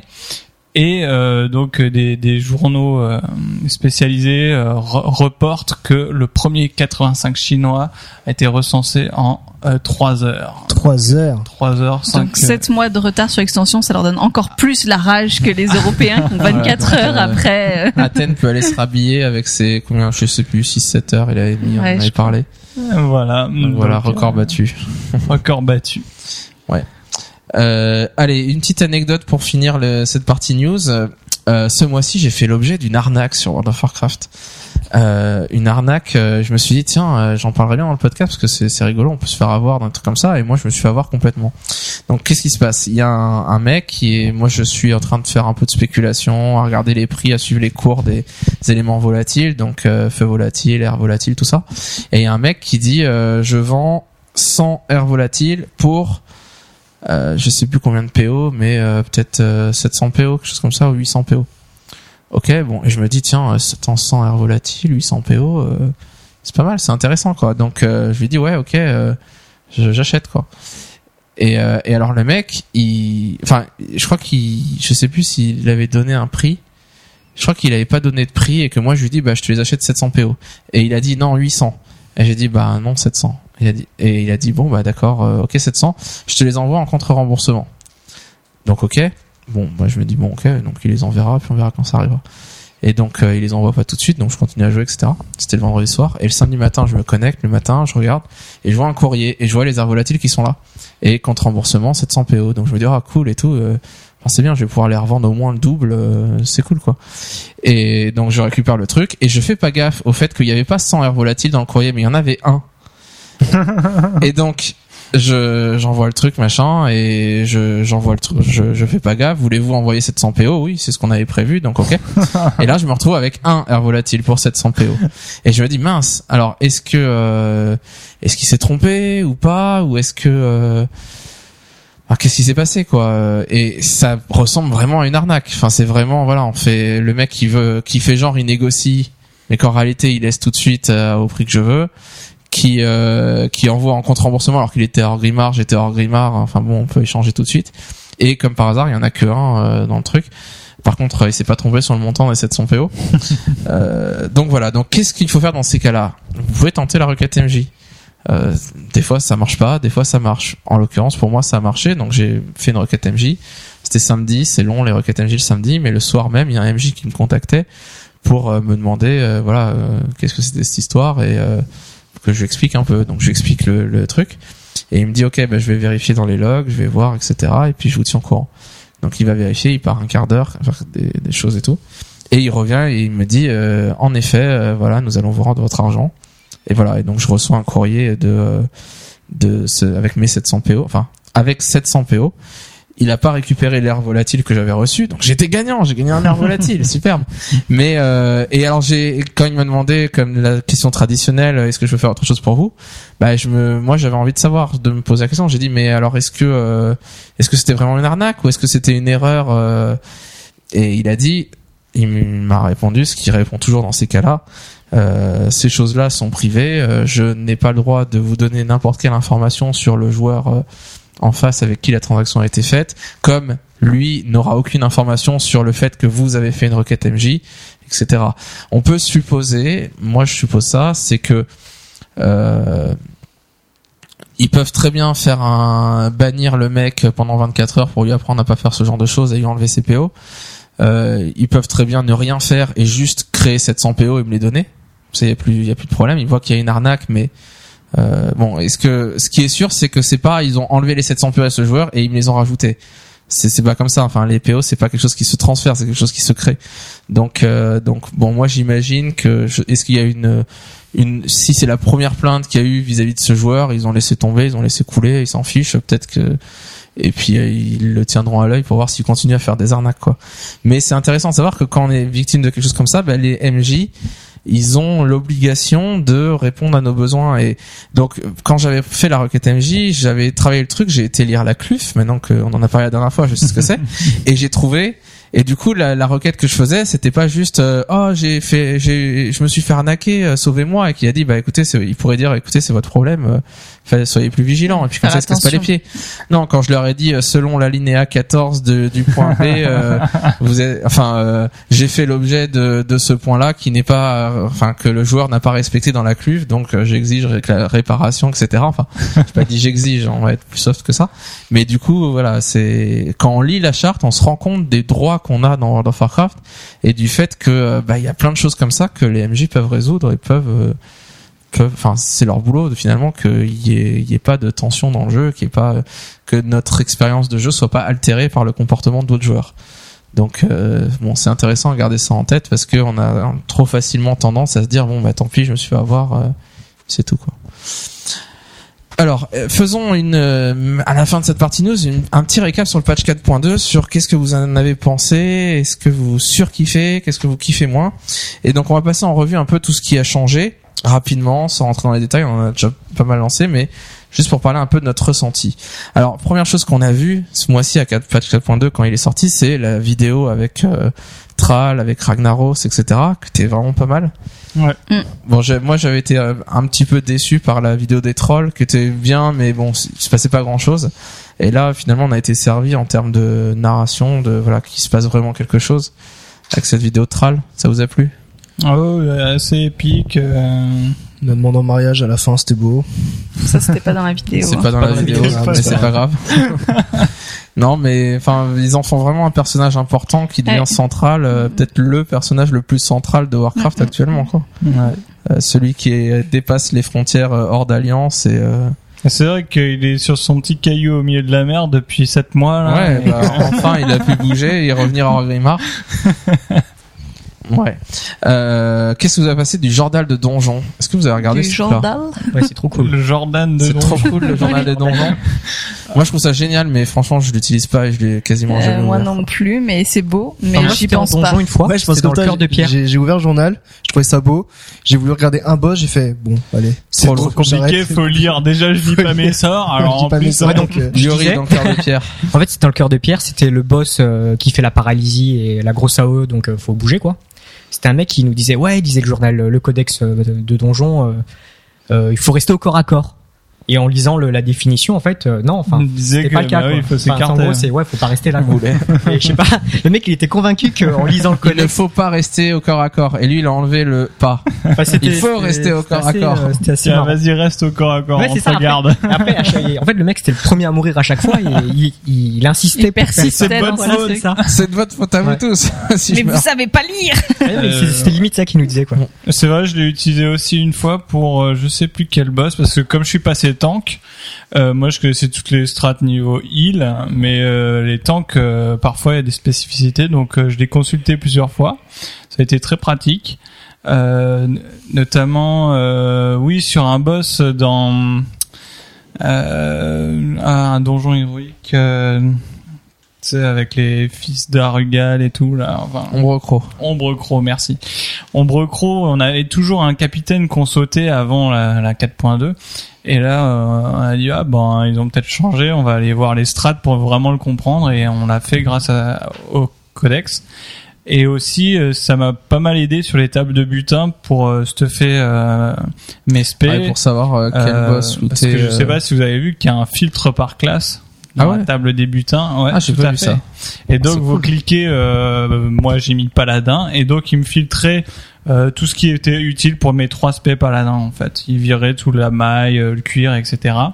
Et donc euh, j'avais pour les trois spé ce qui pouvait m'intéresser. Ça permet de savoir dans quel donjon vaut mieux que t'ailles ou euh, Alors tu peux après si Bah, tu cliques sur sélectionnes un le boss, donjon, le boss, les loots et tu filtres. voilà, tu peux avoir sur tout le donjon. Ouais, il faut quand même tout. Enfin, tu peux pas savoir. euh, Sur tout le donjon. Non, tu, En fait, tu veux sur pas tout par- le- tu veux pas partir des loots. Tu peux Ouais, avoir euh, tout partir le donjon filtré ou alors par boss filtré. Mais c'est vrai que si t'as tout le donjon filtré, tu peux pas savoir sur quel boss c'est en spécifique. Donc en gros, ça va permettre de Faut virer, de boss. virer plein d'add-ons. euh, voilà. En gros, euh, que beaucoup utilisaient. Donc c'est c'est pratique quand même. Le nerf de 20% des anciens raids. Alors pourquoi 20% Parce que quasiment tout a été nerfé de 20%. Les points de vie, le- les dégâts qu'ils font, euh, tout ça.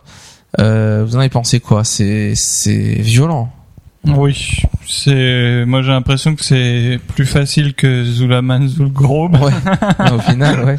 Euh, Je veux dire euh, niveau heal, on est euh, tout le temps à plus de 50% à la fin du fight, etc. Donc c'est c'est assez violent. Ça permet au pick-up de le faire. Voilà.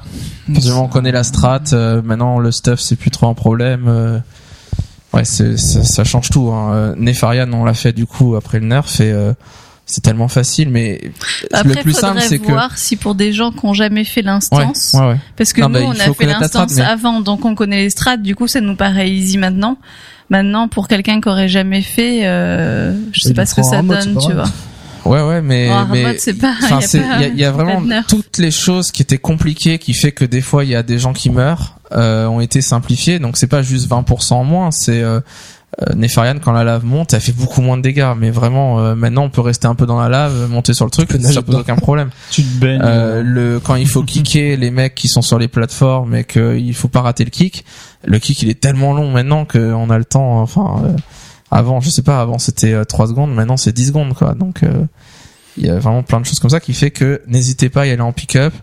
N'hésitez Ouais. pas à lire la strat avant vite fait pour quand même avoir en tête ce qu'il faut faire, enfin ou de lire le, le journal des donjons, mais euh, mais vraiment, euh, enfin c'est c'est d'une facilité. euh, J'ai fait le bastion du crépuscule euh, en pick-up. euh, les, les gars tournaient. à- enfin, il y en avait qui étaient à 8K DPS, quoi. Mais on Ouais, est passé ça passait, euh, sans quoi. problème, quoi. jusqu'au bout, jusqu'à Shogal. euh, ouais, ouais, on a fait Shogal. Premier try sur tous les boss, quoi. C'était assez. Euh... Donc, voilà, les gens qui avaient déjà fait. Euh, ouais, Pas tous. bon, Pas tous, ouais, forcément. neuf, euh, bon, il y en avait un qui connaissait pas trop. D'accord. Mais euh, non, c'est passé vraiment comme dans du beurre. C'est vrai que c'est peut-être un peu trop pour le coup, même pour les guilds casus. Euh... Hmm. Bon, enfin bref. Maintenant, euh, c'est Bon, maintenant ça, fait 6 mois, hein, ça fait 6 mois quand même, donc euh, ils peuvent. voilà. Ouais. Euh, grosse modif sur les euh, qu'on avait vu aussi que les heals maintenant, les critiques euh, font 200% de, de heal au lieu de 150 avant. Ça change la vie, casse-pipe d'un healer? Ça change pas la vie, mais ça, ça c'est quand même une nette euh, progression.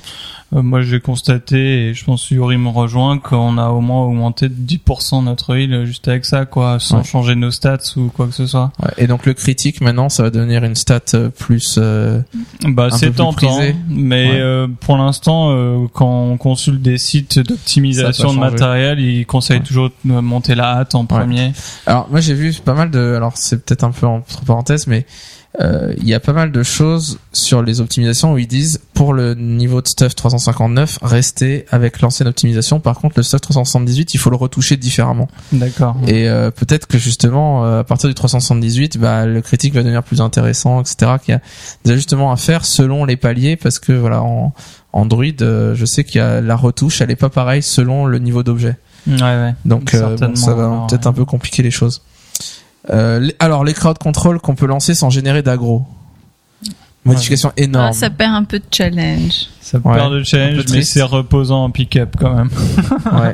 Là, Moi, c'est je- vraiment orienté pick-up. Alors les, les Ouais. ceux qui font les CC ont pas encore le réflexe de Non. c'est eux qui ils y vont ils font leur CC et puis après le temps qu'ils Mais généralement, enfin, moi, j'attends à chaque fois qu'on me dit d'y aller, alors que, Ouais, alors que tu peux y aller le tu le fais quoi. et puis t'as autant de temps que mais tu veux j'ose quoi. pas, on sait jamais. Tu le fais, tu le refais, tu le refais, tu t'en fiches. Traumatisé à vie. Alors vraiment, euh, moi j'adore le côté euh, vous faites vos CC, les CC sont faits, ok je pool. Et du coup le tank pool, et du coup c'est lui qui a l'aggro de tous les mobs qui sont pas CC. Ouais, puis t'as pas les et du coup il y a CC besoin de courir du- après euh, l'un, l'autre et tous ceux qui Ah génèrent de il Et avait- qui lance un Il y qui fait avait tout d'un coup il prend toute euh, si l'aggro. tu et- faisais ton CC un tout petit peu trop tard, euh, tu te retrouvais avec euh, ton ton mouton, Ton euh, en plein milieu Ouais, euh, en- du milieu des AOE. des, des AOE du que le tank faisait pour pour prendre l'aggro sur les autres, donc le mouton tenait pas, etc. Mm. Alors que là, t'as plus vraiment d'excuses pour ça. Tu le fais en premier avant même de pool et ça Ouais. règle la question, quoi. Alors qu'est-ce qu'on peut dire sur les trages de f- les terres de feu, les trages de feu, les terres de feu? Alors les terres de feu, qu'est-ce qui s'est passé? Au début, ce qui s'est passé, vous avez sûrement vu ça sur vos serveurs, il y a des tonnes de groupes qui se sont montés pour faire les trash et uniquement les trash, comme à la belle époque d'ICC où c'est euh, le monde groupe trash ICC euh, pour la réputation. Bah là c'est pareil, il y a une réputation, donc forcément on gagne de la réputation et dès qu'on est amical, on, on a quoi une cap 378 il me semble. Ouais. Donc euh, ça monte assez vite, 3000 points, on fait deux fois les trash et c'est bon, c'est réglé quoi. Donc les gens sont motivés et en plus ce qui s'est passé c'est que les premiers jours il y avait des trash loot qui tombaient et qui tombaient à la pelle. Ah ouais. Donc euh, mercredi soir du patch 4.2, euh, notre modeste guild va au terre de feu juste pour voir en se disant on va faire quelques trash puis voilà c'est le premier jour donc on va tester. Premier boss, une recette euh, épique qui tombe. Donc euh, patron de couture euh, pour Premier faire d'un objet tu veux 318. dire. Ouais, premier pack de trash. Oui, premier pack de trash. Donc c'est Mhm. même pas un pack, c'est le premier euh, le premier trash qui est tout seul à l'entrée là. Mhm. Et donc on hallucine quoi. Enfin, je veux dire premier truc une recette et et tout le monde faisait les enfin très souvent les gens montaient des groupes et il y avait un, deux voire trois trash loot qui tombaient dans la soirée des des recettes des fois, des fois des des armes. Et, euh, et Blizzard après quelques jours a dit bon euh, on va réduire euh, les taux de drop des trash loot là il y a un problème. Ça tombe beaucoup trop souvent. Donc euh, du coup euh, les prix ont flambé sur ces objets là à l'hôtel des ventes. Ont pas flambé tant que ça parce que ils commençaient enfin finalement il y a des armes qui, qui, qui étaient mis en vente à 30 000 PO 50 000 PO 70 000 PO des patrons aussi. Et puis finalement ça se commençait à s'abreuver parce que comme tout le monde faisait les trash et qu'il y en avait beaucoup qui tombaient bah il y en avait pas mal. Ça se vendait ça se vendait pas. Ça dépend des serveurs ça dépend de plein de choses. Euh, mais bon là euh, on est revenu à quelque chose d'un peu plus normal. Maintenant euh, il y a quoi? Un trash loot quand on fait les, trash- les terres de feu les, les trash? Ouais, non, la en dernière général soirée, des fois il y en a pas, eu. Ouais, des fois, il y on en a pas. donc, euh, Hmm. voilà. Donc ce qui est devenu un peu plus normal ce qui était le cas à Descente à Bastion Euh, donc euh, bon c'était quelque chose d'assez marrant. Euh, et aussi alors ce qui est assez marrant c'est le, le côté euh, tout le monde s'est emballé un peu sur les recettes euh, voilà quand on a une recette de, de couture euh, par exemple qui tombe qui fait un truc 378 bah c'est génial quoi parce qu'on va pouvoir crafter ce truc là pour tout le monde dans la guilde. Le problème c'est qu'il faut des braises vivantes pour les, les faire. Et les braises vivantes c'est le même principe que les saronites primordiales à ICC en gros ça tombe sur les boss et donc tant qu'on n'a pas tombé les boss ça sert à rien d'avoir des recettes de couture ou des recettes de de forge ou de je sais pas quoi euh, puisque il faut tomber des boss pour avoir des braises vivantes et pendant plusieurs jours voire euh, la première semaine euh, en limite on n'envoyait pas l'hôtel des ventes les braises vivantes sont pas liées elles sont liées quand, enfin elles Quand sont pas liées du tout. Quand, ouais. Quand utilisé. Ouais, mais Quand ça se dit utilisé. pas quand utilisé, liées quand utilisé. Mais du coup, ça se voyait pas. Il y avait des gens sur des, des forums qui disaient sur mon serveur, j'en ai vu, c'était 100 000 PO la braise vivante. Donc imaginez, vous en faut d'accord. 4 pour craft un truc, donc 400 000 PO pour l'objet. bon, est-ce qu'il y a des gogos pour acheter ça Des gens super riches, peut-être euh, ils peuvent faire ça, mais bon. Et du coup, on s'est dit, euh, on garde les patrons, ça sert à rien de les apprendre pour l'instant, euh, tant qu'on n'a pas les des braises vivantes et qu'on tombe pas énormément de boss. euh, bah voilà, c'est on peut rien craft, donc euh, ça sert à rien. T'en avais pas vendu un d'ailleurs euh, Ou t'avais Euh, essayé Ouais, bah j'ai, j'ai, ouais, c'était le moment de faire un peu de tenter Ouais, la ça. spéculation, quoi. Donc, j'ai acheté un patron à 10 000 PO, enfin 9 999, et j'ai essayé de le revendre le double à 20 000 pour voir, Ça a marché voir s'il y avait des gens. Et ça marchait pas, ça partait pas parce que c'est, il y avait trop de gens qui vendaient des trucs, etc. Ouais, et comme j'avais envie de m'en débarrasser, que j'avais pas envie de garder le truc super longtemps, au bout d'une semaine, j'ai baissé le prix et je l'ai vendu euh, 12 ou 13 000, quelque chose comme ça entre les deux. D'accord. hein. Donc voilà, donc petite plus-value, mais euh, bon, c'est pas. euh, Enfin, euh, c'est vrai qu'on peut comprendre que tant que t'as pas de braise vivante, ça sert à rien d'acheter les patrons, quoi. Mhm. fait une perte de temps.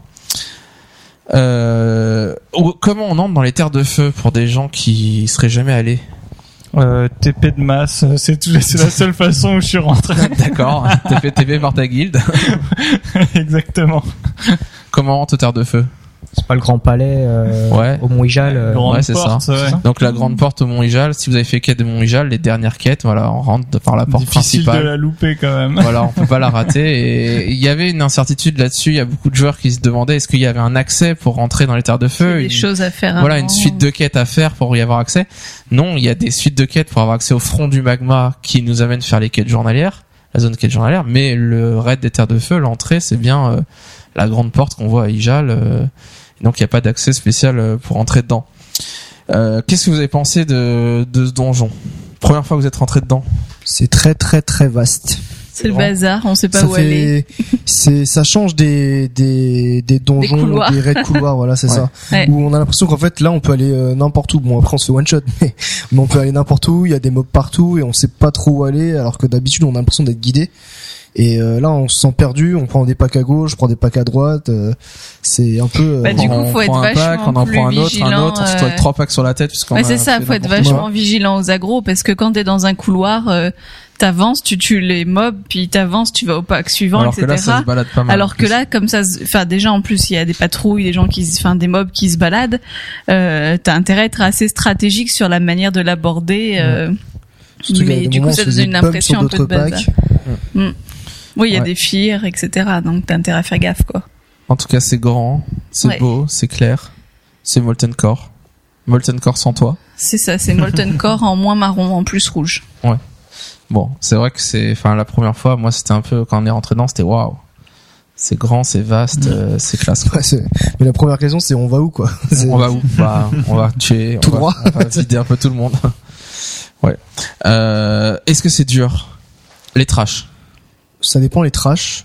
Les agros sont euh, doivent Voilà, être faut gérer les fait, poules. Les poules, ouais, parce que souvent euh, il y en a qui se chevauchent. Euh, nous, euh, cette semaine, euh, on, bon, on a réussi à survivre à des doubles poules, euh, mais euh, c'était tendu. Ouais. Les, les pick-up montent des groupes, ils y arrivent.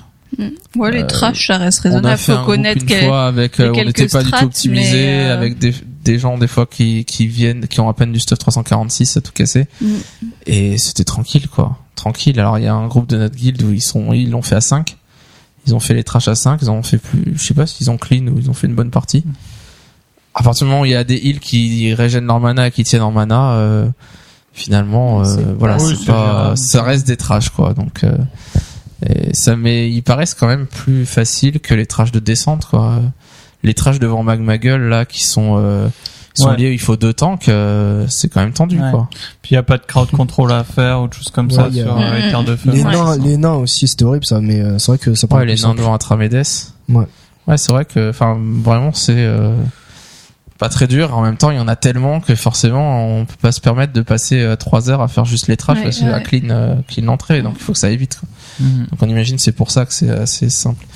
Euh, je sais pas si vous êtes passé au coiffeur d'en haut, mais euh, à la 4.2, il y a eu des nouvelles coupes de cheveux qui ont été introduites que je n'ai pas vu pour ma part parce que j'y passe pas souvent. Moi, je suis un fan du skin, donc je suis allé tout de suite. Tout de suite, première chose que tu as fait. Waouh, j'aime pas mes cornes de tauren. Il faut absolument que je vois les nouvelles. Et euh, en femelle euh, tauren, euh, il y, y a des cornes bien sympas qui ont été rajoutées. Donc n'hésitez pas à aller voir le coiffeur, voir s'il y a des nouvelles coupes, euh, les trollets, je sais qu'il y a des coupes aussi. euh, Bah, je sais pas, tu vois, je pas l'ai côté- découvert en préparant le podcast tout à l'heure. Ouais, euh, je j'ai pas oh, vu, euh, j'ai pas vu. J'ai pas vu pour pas l'alliance été qui avait changé, mais bon, c'est intéressant C'est d'aller bien, faire un c'est tour. pas mal euh, s'il y a des nouvelles Euh, coupes pour les petite- trolls. un petit récapitulatif sur les quêtes journalières. Alors comment ça se passe? Il y a, on en avait déjà pas mal parlé. Il y a six phases en tout. Et donc vous avez remarqué que vous faites vos quêtes journalières et au bout d'un moment vous arrivez à une quête qui vous dit il vous faut 150 marques de l'arbre monde pour pouvoir passer à la phase d'après. Et c'est long et c'est long et c'est long. Il faut une dizaine de jours. Et puis euh, celle d'après, une fois que vous passez dans la phase d'après, il vous faut encore 150 marques pour euh, passer à la phase d'après, etc., etc. Mais on en gagne de plus en plus parce qu'il y a de plus en plus de quêtes. Donc euh, là, euh, Yuri, je crois que t'es en phase 4. Nous, on est en phase 3. C'est ça T'es dans la quatrième phase, toi? Je- Enfin, là, j'en suis où? Il faut que je récupère trois fois 125 marques. Ouais, c'est ça. Donc c'est la, c'est la phase 4 et qui fait 4, 5, 6 en fait, quand tu donnes trois fois. Donc à la fin, vous gagnez des objets 365. Donc euh, si vous avez un reroll, un truc comme ça, euh, c'est quand même vachement bien parce que voilà, vous passez tout Ça de suite avec quelques stuffer, objets ouais. 365. Si vous êtes full 359 euh, ou que vous avez même des objets à Ouais, ou comme ça, transcendant. Bon, c'est pas euh, super transcendant, mais euh, bon, c'est assez sympa comme quête, assez long quand même quand comme elle s'accumule, qu'on en a de plus en plus, C'est Euh, répétitif. ouais, ça devient répétitif et un peu un peu lourd à force quoi. J'ai même pas commencé. Ouais. Les premiers jours, j'ai entendu euh, sur le chat de guide. Oh purée, il y a que des alliés partout, on Ouais. se fait gank Ah ça, ça c'est quand même ça, Ouais, les premiers jours c'était horrible, les mais premiers euh, jours, maintenant c'est tranquille. euh, ouais, c'est tranquille. Ok, ouais. Et puis c'est pour les premiers jours d'ailleurs euh, avec Macraken et Yuri et Charis on se disait bon on les fait ensemble on s'attend le soir fait on fait les quêtes journalières et comme ça on est quatre on va se grouper et Là, on risque en rien, quoi. Ouais, technique de la tortue. ouais, c'est un peu ça. Euh, alors, juste une inquiétude que moi je me suis vraiment posée au début, c'est euh, vous vous faites un choix au début, vous prêtez allégeance, vous savez, on en avait parlé au druide de la serre ou au gardien de l'ombre. Enfin, en tout cas, quand tu prends les ça. quêtes, t'as as deux Voilà, quêtes. On a deux quêtes. Rendre 150 marques de ou à l'autre. l'une et rendre 150 marques à l'autre. Et donc, du coup, tu te dis, bah, je vais pouvoir finir qu'une des deux quêtes. Ouais, et on s'inquiète Et parce du qu'on coup, se tu dit te dis, après bah, il faut que je fasse allégeance à quand on regarde les euh, tables de loot, on voit qu'il y a un intendant gardien de l'ombre, un intendant druide de la serre. Donc tu dis est-ce qu'il faut que je regarde les loots pour savoir ouais, Est-ce euh, lequel comme je dois privilégier? Clairvoyant Aldor C'est pas le cas. quoi. Comme on passe par les phases et qu'on a accès au loot qu'à la fin, en gros, euh, vous allez prêter allégeance au druide de la serre et leur rendre les 150. Et après, pour continuer, il faudra faire les 150 pour prêter allégeance à l'autre. Donc en gros, vous montez les deux et vous aurez accès à tout à la fin. Donc euh, ce qui est un peu euh, rassurant parce que moi j'avais pas du tout envie d'aller voir quels sont les loots que je privilégiais euh, Mhm. pour savoir ce que je dois privilégier au début quoi. Ouais, mais ça déprime un peu quand même. hein. Ouais. Moi, j'en peux- peux le déprimé quête journalière, lui qui Oh là faisait là. les 25 quêtes à ICC mais à Pour déprimer ma À la Kraken, citadelle, Blizzard, euh, si tu nous entends. euh, Non mais c'est vrai que c'est mais- c'est un peu long et que faire ça tous les jours euh, Au début, je trouvais ça cool quand même de faire trois petites quêtes journalières, puis après ça s'agrandit. après on est passé à 7, Après on est passé à 7, 12. après on est passé à 12, mais après il y a le, C'est vrai qu'à la fin c'est long. c'est un peu c'est long, en plus il y a tout le En temps la même temps, tu gagnes plus de euh, marques. Donc euh, là, en phase 3, tu gagnes 30 marques par ouais, jour. oui, Donc finalement, tu fais 5 jours et t'as fini tes 150. Ouais. Donc euh, ça va plus vite aussi. Et- En tout cas, les quêtes, il y a des quêtes qui sont assez sympas. On en reparlera. Euh, je crois que Charis dans les offerts, on va en parler un petit peu. Ouais. Euh, enfin, une, une chose dont on n'avait pas parlé, qui qu'on a vu ce mois-ci, c'est la forme de druide euh, félin en forme de- en, en feu. Et donc c'est une arme qui tombe sur le l'avant-dernier boss des Terres de Feu, en normal, Majordomo, je sais plus son nom, donc le sixième sur 7, celui avant Ragnaros, et euh, c'est une arme qui permet, quand on est en félin, dès qu'on rentre en combat, de transformer le félin en feu, comme les druides euh, qu'on croise au front du magma Ouais. dans la- quand on fait les quêtes journalières. Mhm. Donc c'est assez classe, euh, voilà, je pense que Super Saiyan. voilà, la moi personnellement, la frustration d'être druide et de jamais voir mon stuff, de toujours être soit en ours, soit en félin, bah, je me dis voilà, c'est pas mal de, de mettre des petits euh, des petits trucs comme ça qui permettent de changer un peu le skin et euh, varier un peu les plaisirs du druide quoi. Donc j'étais assez content. Euh, enfin, pour finir cette partie news, la grande question que tout le monde se pose maintenant, c'est qu'est-ce qui va se passer à la 4.3 Parce que voilà, moi ce que Ça je... fait vraiment les gens trop pas satisfaits, quoi. Ouais. À peine deux on a le semaines. 4.2. euh, Ouais, mais alors et après moi je préfère le moment où on a les premières news sur le patch d'après que le moment où le patch rentre en vigueur. Parce que moi ce que je veux voir c'est qu'est-ce qu'il va y avoir après. J'ai hâte de lire, de voir des screenshots, de voir ce qu'ils vont faire et de m'imaginer ce qui se passe. Et donc là c'est vrai que la 4.2, on- ça fait deux mois, trois mois qu'on en parle. Euh, moi j'ai hâte d'avoir le lundi ou le mardi, le jour où MMO Champion va s'affoler, qu'il va y avoir plein de news, plein de trucs, parce que Ouais. ça y est, Blizzard aura commencé à ouvrir les vannes et à expliquer. euh, voilà, alors Blizzard, il y a la question qui leur a été posée. Euh, ils ont dit, on a beaucoup d'informations dessus, mais on n'a rien dévoilé pour l'instant, donc on attend. Ils travaillent bien leur communication, donc ils vont dévoiler les trucs bien dans l'ordre qu'ils veulent et pour euh, teaser un peu et nous donner envie. Donc ils attendent que ça se relâche un peu la 4.2 pour relancer l'intérêt. Euh, la seule chose qu'on sait, c'est qu'a priori, ils ont dit qu'il y aurait au moins une instance à 5 en plus.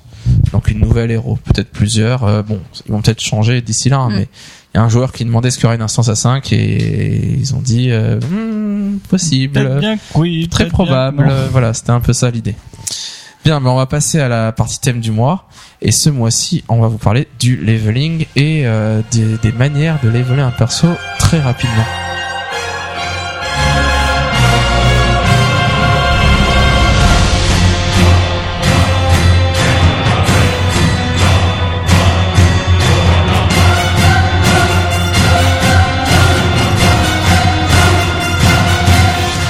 Qu'est-ce qui nous a inspiré le thème du mois? Juste une, une news, une ligne.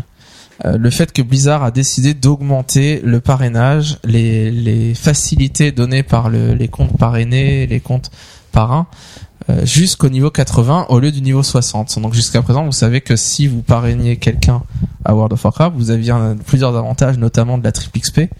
Euh, quand vous jouiez ensemble entre le, le parrain et le filleul, et ça allait jusqu'au niveau 60. Et maintenant, c'est jusqu'au niveau 80. Donc en gros, ça permet de rattraper euh, tout le jeu, de passer 80 rapidement pour ensuite se focaliser sur les nouvelles zones cataclysmes. Euh, alors, qu'est-ce que qu'est-ce que ça fait? Moi, quand j'ai vu ça, j'étais un peu tout fou et je me suis dit tiens, je me demande euh, combien de temps il faut maintenant pour les voler du coup euh, au niveau 80 en, en étant euh, parrainé. Alors j'avais déjà fait quelques tests par le passé à l'époque, 1 à 60 pour voir. Et, euh, et maintenant, on va parler de ce 1 à 80. Alors, est-ce que j'aimerais vous demander, les, les vieux de la vieille, là, combien de temps de leveling il fallait à l'époque de Vanilla pour passer level 60 Donc faire le leveling 1 à 60. Mhm. Combien vous avez mis sur votre premier perso? Vous vous en souvenez? Je me rappelle longtemps. Pas Longtemps. des slash played, mais euh, Ouais, en, en temps... on est euh, des joueurs, euh, des bons joueurs, mon frère et moi, on avait mis deux mois à coup de 4-5 heures par jour, quoi. Ouais. Deux mois. Charis, combien de temps? Oh, je sais pas, mais on jouait pas du tout autant. On jouait quel... enfin deux, On trois fois une ou deux maximum. fois par ouais, semaine. ça par semaine. Une ou deux fois Et par on a semaine à euh, coup de deux heures. Donc euh, on a mis On a neuf mis- mois, nous. Ouais, c'est ça. Pas Un loin d'un accouchement. an, quoi. Donc 9 mois, euh, 9 mois pour accoucher de notre petit niveau 60. Donc c'est vrai qu'on jouait pas énormément, mais euh, Ouais. bon, c'est vrai que c'était assez long et on gagnait un niveau euh, par session de 4 heures ou quelque chose comme ça. euh, et donc il y avait 60 à faire, donc c'était assez long quoi. Euh, combien de temps ça mettait? Pour passer 60 à 70 à l'époque Burning Crusade Est-ce que vous le savez? Oh là là. Pas mal de temps quand même, quasiment autant qu'un 60 ou moins Je crois que j'ai mis un mois, ouais. Ouais. Un mois, un mois et demi. Je pense que c'était quand même un peu moins longtemps, qu'un mais c'était 60. long quand même. Mais c'était euh, pas l'équivalent, mais quasiment. Euh, Wrath of the Lich King 70 à 80. Combien de temps? J'ai pas joué cette Euh, époque. Moi, je me souviens de quelque chose comme euh, 7-8 heures par niveau, sans la double XP, en étant en normal, euh, pas reposé, etc. Donc euh, les, les niveaux 75, 76, 77, c'était euh, entre 6 et 8 heures peut-être. Euh, bon, c'est des souvenirs, alors c'est ça peut être très différent et selon la manière dont vous le faites, si vous allez vite, vous optimisez, c'est sûr, c'est différent. Moi, j'ai dû mettre une semaine. Ouais, 70 à 80. mais toi, t'es un malade. C'était une semaine de vacances et hop, no life tous les jours et voilà quoi. Euh, combien de temps 80 85 vous avez mis? Trois Très semaines. rapide, hein, quand même. Trois semaines Moi, j'ai mis trois semaines. Non. Si. Ah, c'est vrai que t'avais mis longtemps. Moi, j'ai mis, j'ai pris beaucoup mon temps Euh, parce que c'était ma combien de première temps on a mis, extension. nous Moi, j'ai le souvenir de euh, une semaine, une semaine et demie. Marie-Ève, euh, Caris, pardon, elle a fini une semaine avant moi. C'est pour ça Oh que je la me rappelle. révélation. Oh, la révélation de ouf. J'arrive pas alors. Tin, tin, tin, On fera un Pardon. quiz après quelques euh, Des épisodes, dizaines savoir est-ce que vous d'épisodes. avez trouvé tous nos prénoms. Voilà, c'est ça. Donc Charis, T'as dit combien Combien de elle, a temps mis, elle a mis Deux semaines, parce qu'elle a fini une semaine pile poil après elle. Le mec, ça loupe, ça se souvient combien de temps j'ai mis, quoi. Je sais qu'en tout cas, c'était- moi j'étais le dernier dans la guilde, j'étais aux États-Unis avec les deux marmots là, donc je jouais une heure tous les soirs. Caspif nous a, nous a fait une vidéo qu'il a postée sur le forum énorme avec euh, une musique épique montrant euh, voilà le dernier 85 de la guide for science. en contraste avec Yuri, tu te souviens combien de temps Non. 85 Non, je sais plus. Bon. Toi, t'as été rapide, hein. Bon, donc en gros, si on cumule tout ça, c'est quand même assez long. Si on cumule, euh, imaginons quelqu'un qui est juste monté son perso au niveau max et qui à chaque fois est avancé. C'est le cas de Gorger, hein, mon personnage. euh, il a monté tout, toutes les extensions au moment où c'était le plus dur. Donc c'est vrai qu'au final, en tout, je sais pas combien ça correspond de jours en slash play, mais peut-être 15-20 jours, quelque chose comme ça. Euh, donc c'est assez long. Aujourd'hui, bien sûr, c'est très différent. C'est pas comme ça que ça se passe. Euh, à l'époque, avec les, les guides de leveling, alors on avait parlé par le passé des gens qui vendaient des guides qui disaient exactement dans quelle ordre faire les quêtes pour optimiser le trajet, pour aller très vite. Euh, je me souviens de d'un de ces guides là qui montrait donc il avait même mis les vidéos de son leveling etc et qui montrait qu'il passait niveau 70 il me semble que c'était 70 en euh, un peu moins de 5 jours donc euh, en slash play 4 jours et euh, une vingtaine d'heures euh, voilà le temps qu'il fallait euh, de, leveling optimisé en faisant les quêtes pour aller vite. Alors il y a le, le problème c'est euh, comment ça se quel est le plus rapide pour faire euh, du leveling actuellement si on veut alors je parle pas pour les nouveaux joueurs, les nouveaux joueurs il faut qu'ils fassent des quêtes, il faut qu'ils fassent des donjons, il faut qu'ils prennent plaisir au prennent jeu, le c'est important qu'ils prennent le temps prennent d'apprendre, de jeu. découvrir. Mais quand on veut monter un reroll, souvent on est un peu préoccupé de se dire bon j'aimerais que ça aille vite quand même parce que euh, j'ai déjà fait les quêtes, je connais tout et ça, je veux que ça aille assez vite. Alors euh, quel temps ça met aujourd'hui pour passer 80 On va se focaliser sur le leveling 1 à 80, sachant qu'après ça se passe normalement. Euh, ça dépend de ce qu'on fait. Ça dépend. Il y a quatre manières de leveler les principales. Donc il y a le fait de farmer. Alors farmer ou pexer, c'est comme ça qu'on disait à l'époque. EverQuest en anglais. C'est ça. Euh, Qu'est-ce que c'est farmer? C'est euh, juste tuer des mobs à la chaîne. Donc aujourd'hui, c'est pas du tout la méthode privilégiée dans World of Warcraft. Ça va beaucoup plus vite de faire des quêtes. Mais euh, à l'époque, l'époque du 1 à 60, il y a des joueurs qui Mhm. faisaient que de tuer, qui avaient pas envie de se casser les pieds à prendre une quête, à chercher où est-ce qu'elle se fait, parce que c'était long des fois de, comprendre comment ça marchait, parce qu'il n'y avait pas autant d'aide C'est pas qu'aujourd'hui. facilité comme là. Et donc il se disait ben voilà, je me mets à un endroit où il y a plein de mobs où ça repop et je les tue, je les tue, je les tue. Euh, McCracken au niveau 1, c'était un peu ça qu'il faisait. Hein. Il a vu les cochons, et il s'est dit oh des cochons. Et je lui ai dit vas-y va tuer un cochon. Il a été tuer un cochon. Il a vu l'XP, la barre qui montait. Il est devenu tout fou. Il s'est dit je vais tuer des cochons, des cochons, des cochons. et quand la quête était finie, j'ai dit viens on va faire d'autres quêtes. Il dit non non attends attends je tue encore des cochons. Il repop tout le temps. il Ça repop, c'est génial. Non, parce que je voulais Pardon, prendre de l'avance à l'époque où on avait commencé, euh, enfin quand j'ai commencé avec euh, euh, une autre personne, enfin quand vous, vous nous avez initié à WoW, Ouais. et que je voulais prendre de l'avance un peu par rapport aux autres parce que je, me- je- Ouais, il a commencé avec euh, une autre copine à nous qui joue en même temps et du coup il y avait du challenge. Il s'est dit si je tue des cochons en plus j'aurais de l'avance sur elle. mais bon.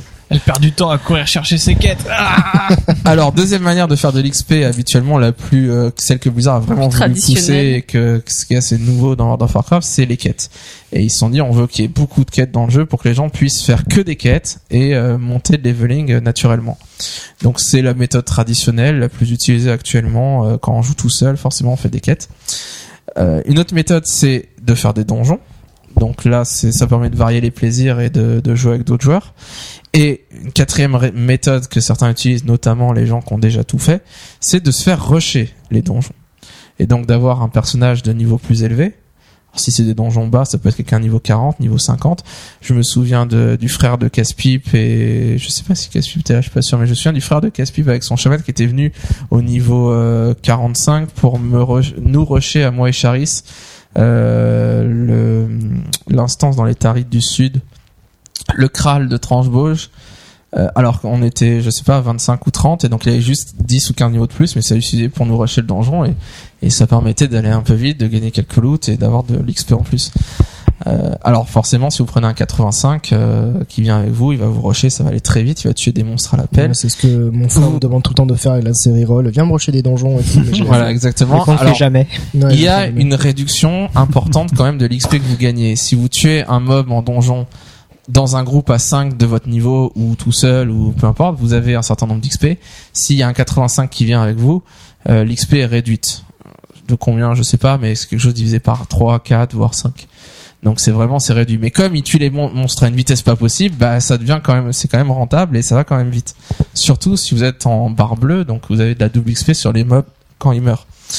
Euh, alors certains joueurs s'intéressent. On a on a vu le joueur chinois là euh, quand Cataclysm est sorti qui voulait voilà faire une performance de, de monter 85 le plus vite possible. Certains joueurs ont fait des records comme ça. Euh, je, on peut mentionner toujours le même Athènes qui euh, j'ai été regarder les, les records qu'il avait fait avant, notamment. euh, il était record pendant un moment recordman du monde de la montée de leveling de perso au niveau 70. Donc 1 à 70, il avait fait ça en 26 heures. Comment ça se passait Alors je sais plus si on en avait parlé dans un des premiers épisodes. Qui rentrait dans un donjon, Voilà, et il rentre dans se un donjon. déconnectaient avant juste qu'ils tuent les il se déconnecte pas, mais il quitte Il le groupe. En fait, il rentre dans un donjon euh, avec ses ses potes qui sont d'un niveau esclaves. plus élevé, ses esclaves, voilà. et il poule, il est paladin, il poule des boss, il poule des mobs qui sont d'un élite. Il en prend un bon paquet, il met bubule, etc. Il est sûr d'avoir bien le l'aggro dessus, d'avoir bien le, enfin que c'est lui que ça rapporte. Et euh, les ses amis tapent les boss et juste avant que les les que que les boss tombent, bah il quitte le groupe comme ça l'XP n'est pas partagé. Il n'a pas la réduction d'XP par le fait que les autres sont plus haut niveau que lui, mais c'est lui qui récupère tout. Et donc il a- faisait tout un sorte de système comme ça qui était un, plus ou moins du cheat, mais pas vraiment, mais toléré, mais pas vraiment, que Blizzard a corrigé depuis, il me semble. Et, euh, et donc c'est comme ça qu'il avait fait euh, un, des records de, de power leveling à cette époque-là. Alors qu'est-ce qui se passe aujourd'hui Est-ce que, que les Ouais. BG, euh, c'est, ça, ça fait du leveling aussi Ouais, ça rapporte de l'XP. C'est pas forcément super intéressant parce que ça dépend de si on les gagne ou pas. Ouais. Si on Ouais, de la file d'attente premièrement. file d'attente qui est super Euh, long. par contre, les appels aux armes sont très rentables. Ouais, quand il y a un Très, appel très aux, aux armes, vous faites quand vous gagnez un BG sous appel aux armes, vous en double XP, je sais pas si c'est important, euh, vous gagnez quasiment un niveau euh, par Ouais, BG gagné. dingue, hein, ouais, Au niveau 20 par exemple, euh, c'est quasiment un, B- un BG. ouais. Euh, on se souvient de Casse-Pipe et son frère qui euh, Oh là là. ah ça c'était un bon En, souvenir. en fait, on était plusieurs rerolls, donc euh, on s'est dit bon, on va un peu s'attendre euh, pour faire des donjons ensemble, etc. Voilà, et on se dit oui, on non dit- faire des BG ensemble. Euh, Ouais, des BG ensemble. Et on, dit, Et on se dit bon, on s'arrête au s'arrête- 29. Voilà, 20 28, 28, on avait 28, laissé une 29, marge. on reste là quoi. Et puis euh, on fait un BG tous les deux et tout d'un coup euh, on n'avait pas vu que c'était un appel aux armes et puis euh, on est là ouais juste après on a qu'à en faire un ensemble. on y va, on se fait un groupe de 5, Bon, on va faire des BG. Attendez, attendez et puis là le BG on le gagne. Pam, niveau 30 et on fait quoi? Voilà, donc euh, un appel aux armes, ça vous donne à peu près un niveau, un peu moins d'un niveau complet si vous le gagnez. Si vous êtes en triple XP, bah quasiment trois niveaux d'un coup quoi. Ouais. Donc forcément, c'était la surprise euh, quand il passe 30, euh, quasiment 31 et qu'on dit bon bah on n'est plus dans la même marge de BG. et si on du coup on monte niveau 30, ça va pas être rigolo d'être le niveau 30 à 39 en BG quoi. Voilà. Donc c'était euh, assez marrant. Euh, alors qu'est-ce qui se passe euh, aujourd'hui? Pourquoi on va parler de leveling? Parce que donc vous savez, on va détailler un peu l'offre de parrainage pour que vous sachiez voilà, à quoi ça correspond, comment ça fonctionne ce truc-là. Ce qui est pas du tout évident euh, quand on lit ce que ça fait le parrainage, on sait pas trop comment ça marche. Alors, qu'est-ce que vous avez comme bonus si vous parrainez quelqu'un? Donc imaginons que vous avez un ami qui veut rejoindre WoW, euh, vous le parrainez, donc Bon, il faut vraiment aller sur votre compte Battle.net, voir comment parrainer, ne vous trompez pas, c'est très bien expliqué maintenant, suivez bien le- les trucs pour que le compte soit bien lié à vous. Euh, en gros, ce que vous allez avoir comme bonus, c'est que le parrain, donc celui qui joue déjà haut, donc vous, si vous parrainez quelqu'un, vous allez avoir un mois de World of Warcraft gratuit. Donc vous économisez 13 euros. En échange, votre parrainé, votre filleul, lui, va devoir payer la boîte de base, donc il va payer 15 euros. D'accord Donc lui paye 15 euros parce qu'il achète le jeu, vous, vous avez un mois gratuit. Vous avez comme bonus un triple, une, une XP triple jusqu'au level 80, donc au lieu de 60. Et euh, cette XP triple, à chaque fois que vous allez jouer avec votre filleul, donc il faut que vous soyez pas trop écartés l'un de l'autre, que vous soyez en groupe. Et donc à chaque fois que vous tuez un mob qui vous rapporterait 100 normalement, il vous rapportera 300 d'XP. À chaque fois que vous finissez une quête qui vous rapporte 1000 normalement, vous allez gagner 3000. Donc toutes les quêtes, tous les mobs tués, À condition d'être à triple XP.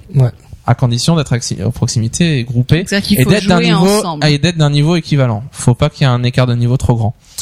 Euh, chose importante à préciser, la- donc ce qu'on appelle la double XP, vous savez cette barre bleue quand vous êtes reposé, elle ne fonctionne pas du tout quand vous êtes en parrainage parce que vous avez 300% Donc finalement, euh, cette barre bleue, elle est, c'est comme si elle n'existait pas, quoi. Donc on peut pas cumuler la double XP et la triple XP pour avoir de la quintuple XP, ça, ça fonctionne pas.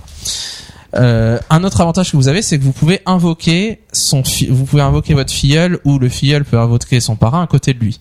Donc pour se retrouver dans le jeu, c'est assez pratique. Euh, vous pouvez le faire toutes les heures, il me semble. Mhm. Et donc voilà, vous pouvez invoquer l'autre et puis euh, vous invoquez mutuellement. Donc au début, notamment si vous faites une race différente et que vous voulez vous retrouver, euh, c'est assez pratique. Euh, et enfin, un autre avantage qu'il y a, le filleul peut donner pour chaque tous les deux niveaux qu'il monte, il peut donner un niveau à son filleul, à son parrain, à un autre perso de son parrain ou euh, enfin à n'importe quel perso. Qu'est-ce que ça veut dire? Ça veut dire que donc tous les deux niveaux, imaginons que le filleul monte de 40 niveaux, vous jouez avec lui, donc vous faites un perso, tous les deux vous montez jusqu'au niveau 40. Bah, le filleul qui est niveau 40 va pouvoir donner 20 niveaux à n'importe quel perso du parrain. Donc le parrain, imaginons qu'il ait monté un, un autre perso au niveau 20, qu'il ait un reroll qui soit niveau 20, il l'amène, mais à côté, l'autre fait clic droit sur son portrait, accorder un niveau à tel joueur, et euh, vous allez voir le, le joueur qui monte de niveau et qui passe niveau 20 à 40 euh, en, parce qu'il lui aura donné 20 niveaux. Vous faites ça en plein milieu de la capitale de d'Hurlevent ou d'Orgrimmar, euh, vous allez voir, il y aura deux trois qui vont regarder genre ah mais qu'est-ce qui se passe, c'est quoi ce cheat? Je vais dire un MJ, qu'est-ce qui se passe? Euh, C'est de la triche machin. Et puis il y en a d'autres plus informés qui disent mais arrête, c'est du parrainage, c'est normal.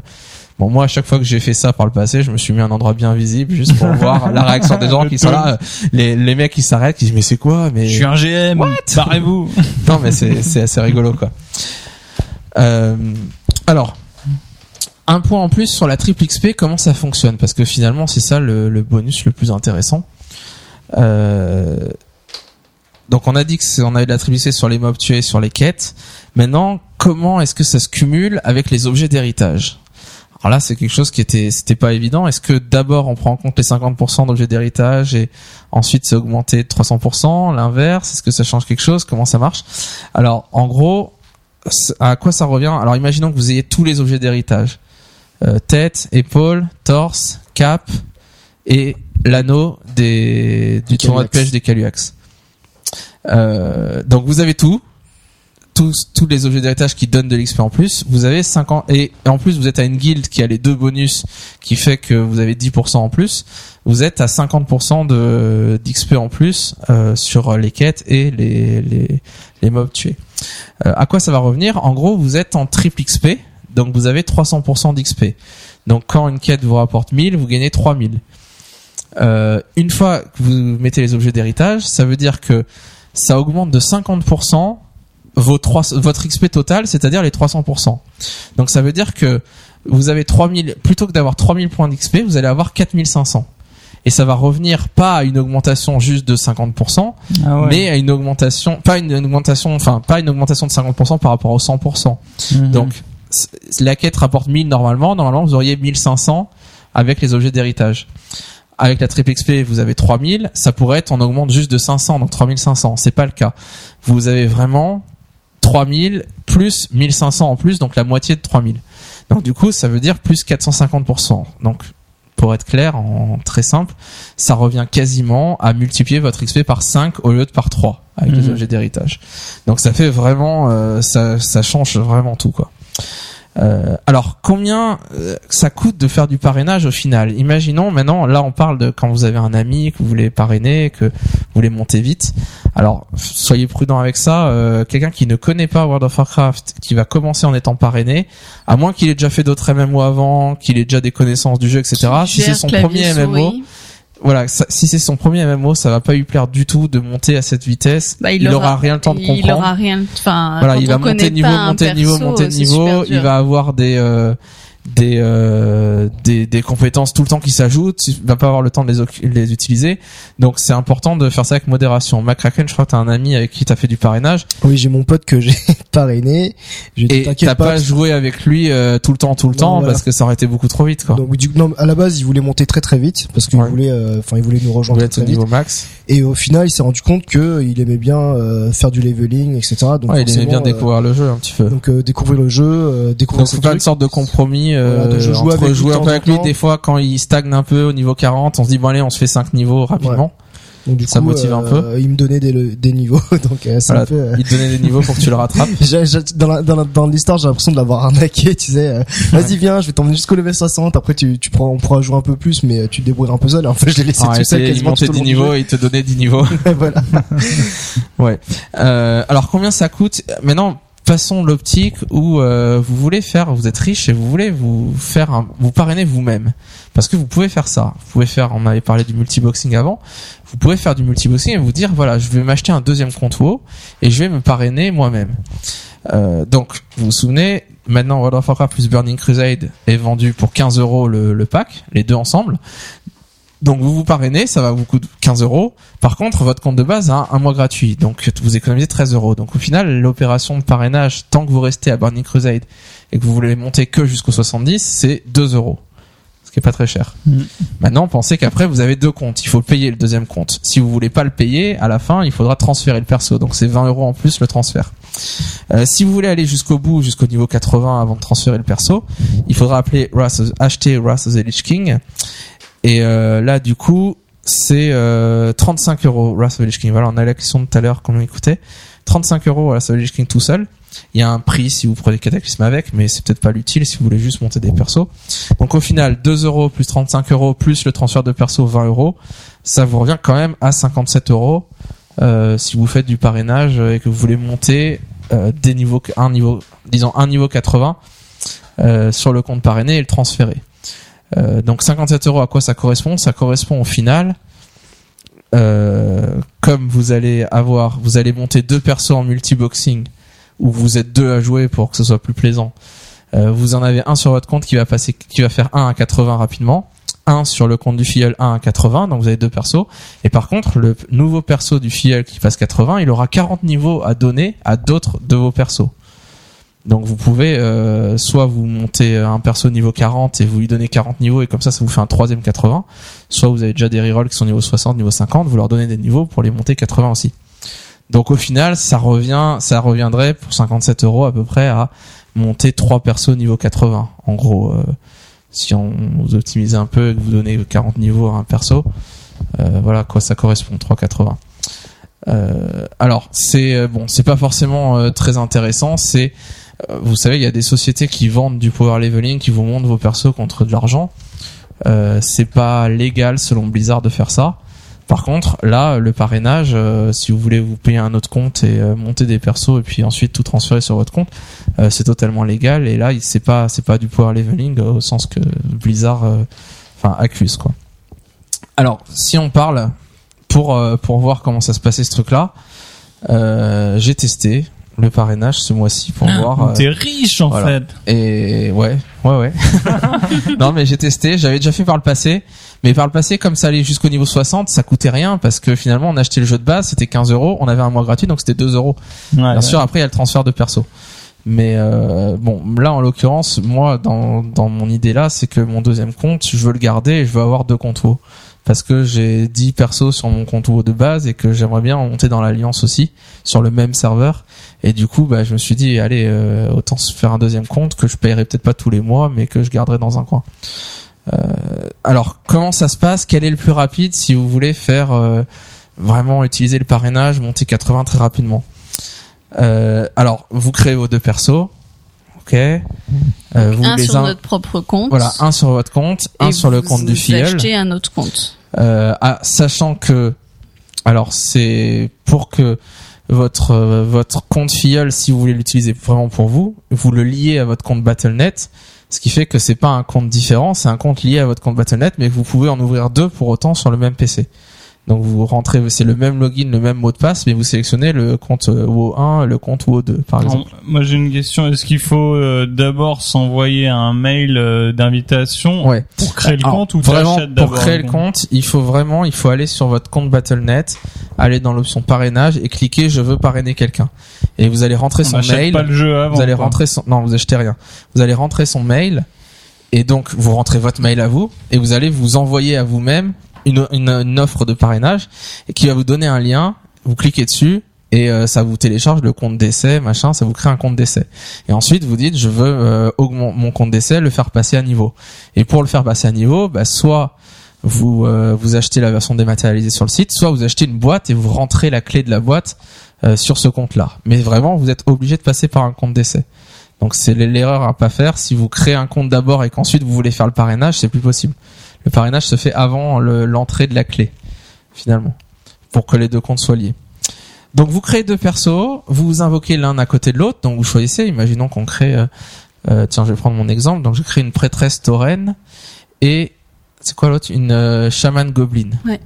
Voilà. Donc on les invoque l'un à côté de l'autre, sachant que là, en l'occurrence, euh, la la gobeline, c'était pas possible parce qu'il y a les quêtes de début de la zone gobelin qu'il faut faire, etc. Donc je les avais fait, etc. Mais bon, imaginons qu'on puisse vous invoquer l'un à côté de l'autre. Moi, je l'ai fait tout seul, donc je, je me suis mis une macro suivre sur un des persos pour qu'ils suivent toujours l'autre, et puis j'ai commencé à faire les quêtes. Et comme les objets d'héritage sont liés au compte battle.net, si les deux comptes sont bien compte battle.net, Mmh, vous vous envoyez les objets d'héritage à chacun des persos. Ouais. Donc, ma, donc vous prenez pas deux persos en plaque parce qu'a priori vous avez pas les épaulières en plaque x2. Donc moi j'avais ma gobeline qui mettait de la maille ou du cuir au début et ma prêtresse qui mettait du tissu. Donc elles avaient toutes les tous les, les deux persos étaient full objet d'héritage. Euh, sachant que ça met un certain temps parce que une fois que vous créez un compte d'essai, dès que vous activez le compte, euh, il y a en 24 heures, il lève les limitations du type euh, pas dépasser le niveau 20, etc. Par contre, envoyer des courriers, ça met un peu plus de temps parce que euh, donc j'ai fait, j'ai parlé avec un MJ là-dessus pour comprendre exactement comment ça se passait, pourquoi, si on pouvait accélérer le processus et ils ont dit voilà quand on crée un compte, il y a une interaction entre Blizzard et votre banque pour vérifier euh, votre carte bleue et en gros ils vous ils vous font sauter les limitations de, de niveau. Mais pour autant, il y a certaines choses, le compte est pas vraiment activé et pas, pas toutes ses fonctionnalités. Ça vient progressivement au fur et à mesure qu'ils ont la certitude que euh, euh, c'est un bon numéro de carte bleue, que la banque a accepté euh, la transaction, etc. Donc vous avez vos, objets d'héritage et donc inévitablement du niveau 1 à 10 vous allez faire des quêtes. Il n'y a pas grand chose d'autre à faire. Il n'y a aucun donjon dans lequel vous pouvez aller donc vous faites vos quêtes et ça va très vite parce que voilà XP plus 450%. En gros, euh, vous, faites une quête, vous montez de 1 voire 2 niveaux, vous faites une autre, vous montez d'un niveau, vous faites une autre, vous montez d'un niveau. Donc vous prenez trois quêtes, vous les faites et paf, c'est deux niveaux voire trois niveaux direct. Donc en quelques minutes, euh, peut-être une demi-heure, même pas, euh, vous êtes niveau 10. Et ensuite, le plus rapide, alors soit vous continuez à faire les quêtes, tout seul en multiboxing, c'est pas très rigolo de faire ça. hein. Donc c'est assez Mhm. fastidieux, assez long. Le plus rapide, c'est si vous avez un ami, moi, Si vous avez une carisse. une une charisse à côté de, Une de moi euh, qui euh, a un niveau 85 et qui va pouvoir laquelle et qui va pouvoir vous rusher des donjons. Et là, l'XP, ça va aller très très très vite. Chérie, Alors, tu m'aimes. Qu'est-ce que vous faites D'abord, il vous faut l'accord de la personne en question. Hein, donc, euh, il fallait la convaincre, Charis, euh, lui donner des PO et des choses comme ça pour qu'elle puisse euh, passer le temps à me rusher des donjons.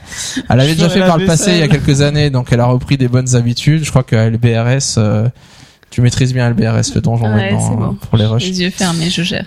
Alors qu'est-ce qui se passe Alors je vais parler côté Horde, mais côté Alliance c'est quasiment la même chose euh, avec des petites modifications. En gros du niveau 10 au niveau 16, alors ça peut être un peu plus, un peu moins, vous allez faire Rage-Feu. Vous allez dans Rage-Feu, vous mettez à l'entrée avec vos persos, vous avez euh, Charis la mage devant qui va aller euh, courir et prendre tous les mobs, vous la suivez bien sagement.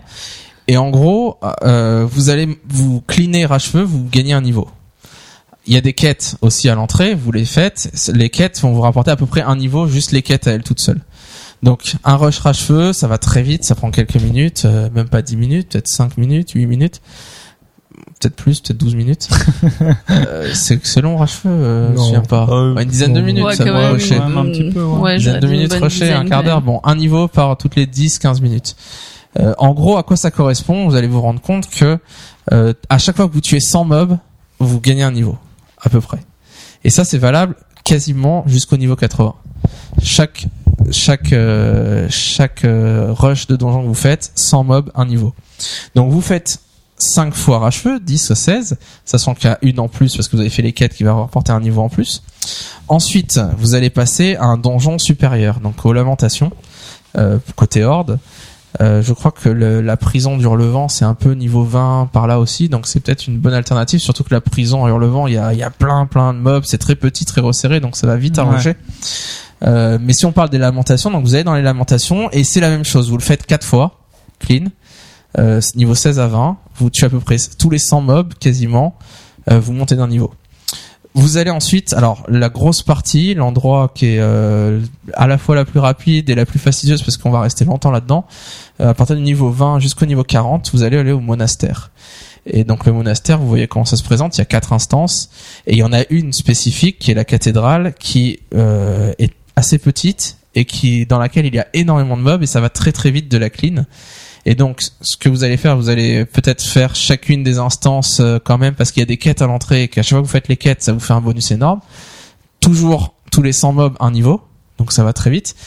Et le mieux, euh, dès que vous arrivez au niveau 25-30, c'est euh, vous faites cathédrale en boucle et vous faites que cathédrale en boucle. Pourquoi? Parce que cathédrale se présente de la manière à ce qu'il y, ait- une grande place, enfin deux grandes places qu'il faut clean. Donc le votre charis, ça passe devant avec tout.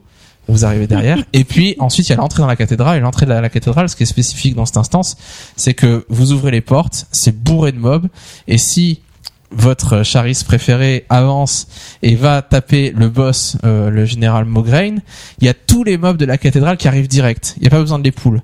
Donc en gros, moi je suis là derrière avec mes deux rerolls, j'attends.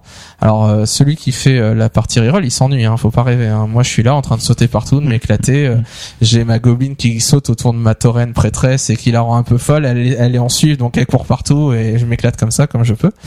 et Charis, elle rentre, elle court, elle court, elle court, elle va prendre Mograine, elle lance un sort à Mograine, elle revient en courant, en sortant pour se mettre pas trop loin de moi pour être sûr que, que elle arrive. Il y a tous les mobs qui arrivent. Combien de mobs 30, 40, Je sais pas, 50 quelque chose comme ça. et Ouais. AOE et maintenant qu'on est 85 en plus euh, à l'époque où on le faisait au niveau 70 euh, quand on prenait chaud. tous les mobs fallait vraiment fallait assurer parce que quand même on se prenait des dégâts et euh, euh, on pouvait mourir. C'était possible de mourir. Euh, aujourd'hui c'est impossible. On fout quelques AOE ça les démonte et ça va très vite.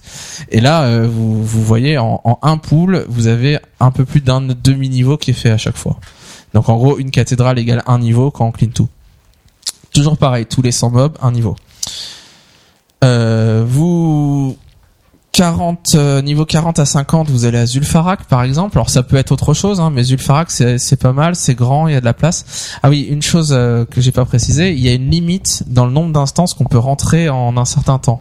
Oui. et là vous allez avoir ce problème là à cathédrale notamment parce que cathédrale se clean très vite et toutes les cinq instances dans lesquelles vous entrez vous pouvez pas rentrer dans une sixième s'il y a eu un temps d'écart trop court entre les cinq donc ce qui veut dire que vous faites cathédrale une fois une deux- vous sortez, vous réinitialisez, vous refaites, vous sortez, vous réinitialisez, etc. Au bout de cinq fois, ça va vous marquer, euh, vous êtes rentré dans trop d'instances euh, récemment, vous pouvez plus rentrer dans une instance. Et là, vous vous faites une pause d'une heure, vous allez jouer sur votre main, et puis une heure après, vous pouvez revenir et vous pouvez à nouveau refaire cinq cathédrales. Donc c'est quelque chose que qu'on voit pas dans les autres instants, enfin qu'on n'a pas le problème dans les autres euh, aux autres niveaux en général, mais à cathédrale comme ça va très vite, euh, vous allez devoir faire des pauses malheureusement. Alors, niveau 40 à 50, vous faites Zulfarak. Zulfarak, donc à Tanaris, cette instance de, où il y a des trolls, où on peut mettre notre monture, on peut courir, etc. Euh, donc voilà, c'est c'est euh, pareil, vous faites les quêtes, toujours la même chose, et ça reste tous les 100 mobs un niveau. 50 à 58, vous faites LBRS. Alors vous pouvez faire autre chose, pareil, mais euh, LBRS c'est un bon compromis, ça donne pas mal d'XP, c'est assez long, vous avez pas besoin de la faire 10 fois euh, parce que c'est tellement long que si vous la cleanez à chaque fois, vous la faites 3-4 fois et c'est bon. Euh, et ensuite, on va passer à l'outre-terre. Euh, alors, euh, l'outre-terre, comment ça se passe?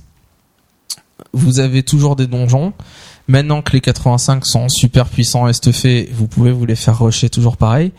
Euh, le plus intéressant, ça reste de faire chaque donjon une fois parce qu'il y a des quêtes. Euh, si vous avez des quêtes à faire à l'entrée, donc ça vous fait aller vite. Toujours 100 mobs euh, par, par niveau. Donc quand vous faites rempart, fournaise, etc. Vous les faites un peu toutes. euh, Vous gagnez à peu près un niveau par instance. Donc on a fait quoi? On a fait ça. On a fait les Oshindun surtout. euh, on est Ouais. resté focalisé sur euh, sur la citadelle des flammes infernales et Oshindun, je crois. On Ouais, les a fait en principalement. Ouais. Donc on a fait 6-7 instances. Ouais, c'est bien de pas avoir une instance trop grande non plus. euh, Ouais, c'est ça. Il y en a qui sont un peu casse-pieds quand il y a des events dedans, faire des instances qui sont pas trop désagréables, quoi. Une fois que vous passez 68, vous passez à Norfandre. Euh, vous donc toujours pareil. Et là, ça se complique un petit peu parce que les rushs sont pas aussi rapides qu'en Outre-Terre ou que dans les zones d'avant. Et du coup, euh, est-ce que c'est vraiment rentable? Alors l'avantage, c'est que c'est pratique. Le, il va le 85 va devant, euh, tape tout et puis euh, on avance doucement. Mais on sent quand même, enfin, il faut beaucoup plus d'XP pour monter, donc on est toujours XP quasiment x5, mais euh, c'est quand même beaucoup plus long. Donc vous faites votre rush. Par contre, si vous en avez un peu marre de faire des rushs, vous pouvez faire des quêtes. Et donc les quêtes en Orphan qui rapportent à peu près 20 000 d'XP, il me semble, quand on est sans objet d'héritage, qui rapportent quasiment 30 000 avec les objets d'héritage, ben là, elles vont rapporter 90 000, 95 000 la quête. Donc vous faites, comme il faut un million 200 000 d'XP au début pour monter d'un niveau, vous faites 10 quêtes, vous montez d'un niveau. 10 quêtes, un niveau. 10 quêtes, un niveau. Donc ça va très vite. Vous faites rusher les quêtes par un 85, ça va très vite aussi. Euh, Bah, l'avantage, c'est que les, même si quand on tape les mobs avec le 85, on a moins d'XP, Ouais. quand on rend la quête, ça change pas. ouais, l'XP de la quête qui est L'XP est 100 la 000, même. euh, qui est un 85 ou pas, on gagne nos 100 000. quoi. Mhm.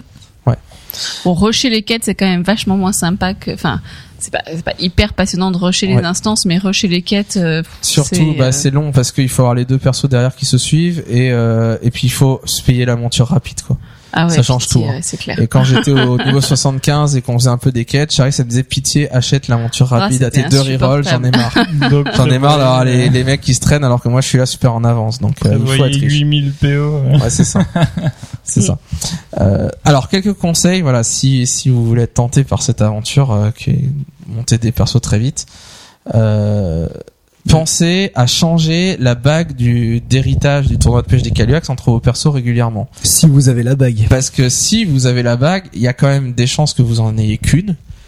À moins que vous l'ayez, je suis même, je sais pas si on peut l'avoir deux fois, peut-être.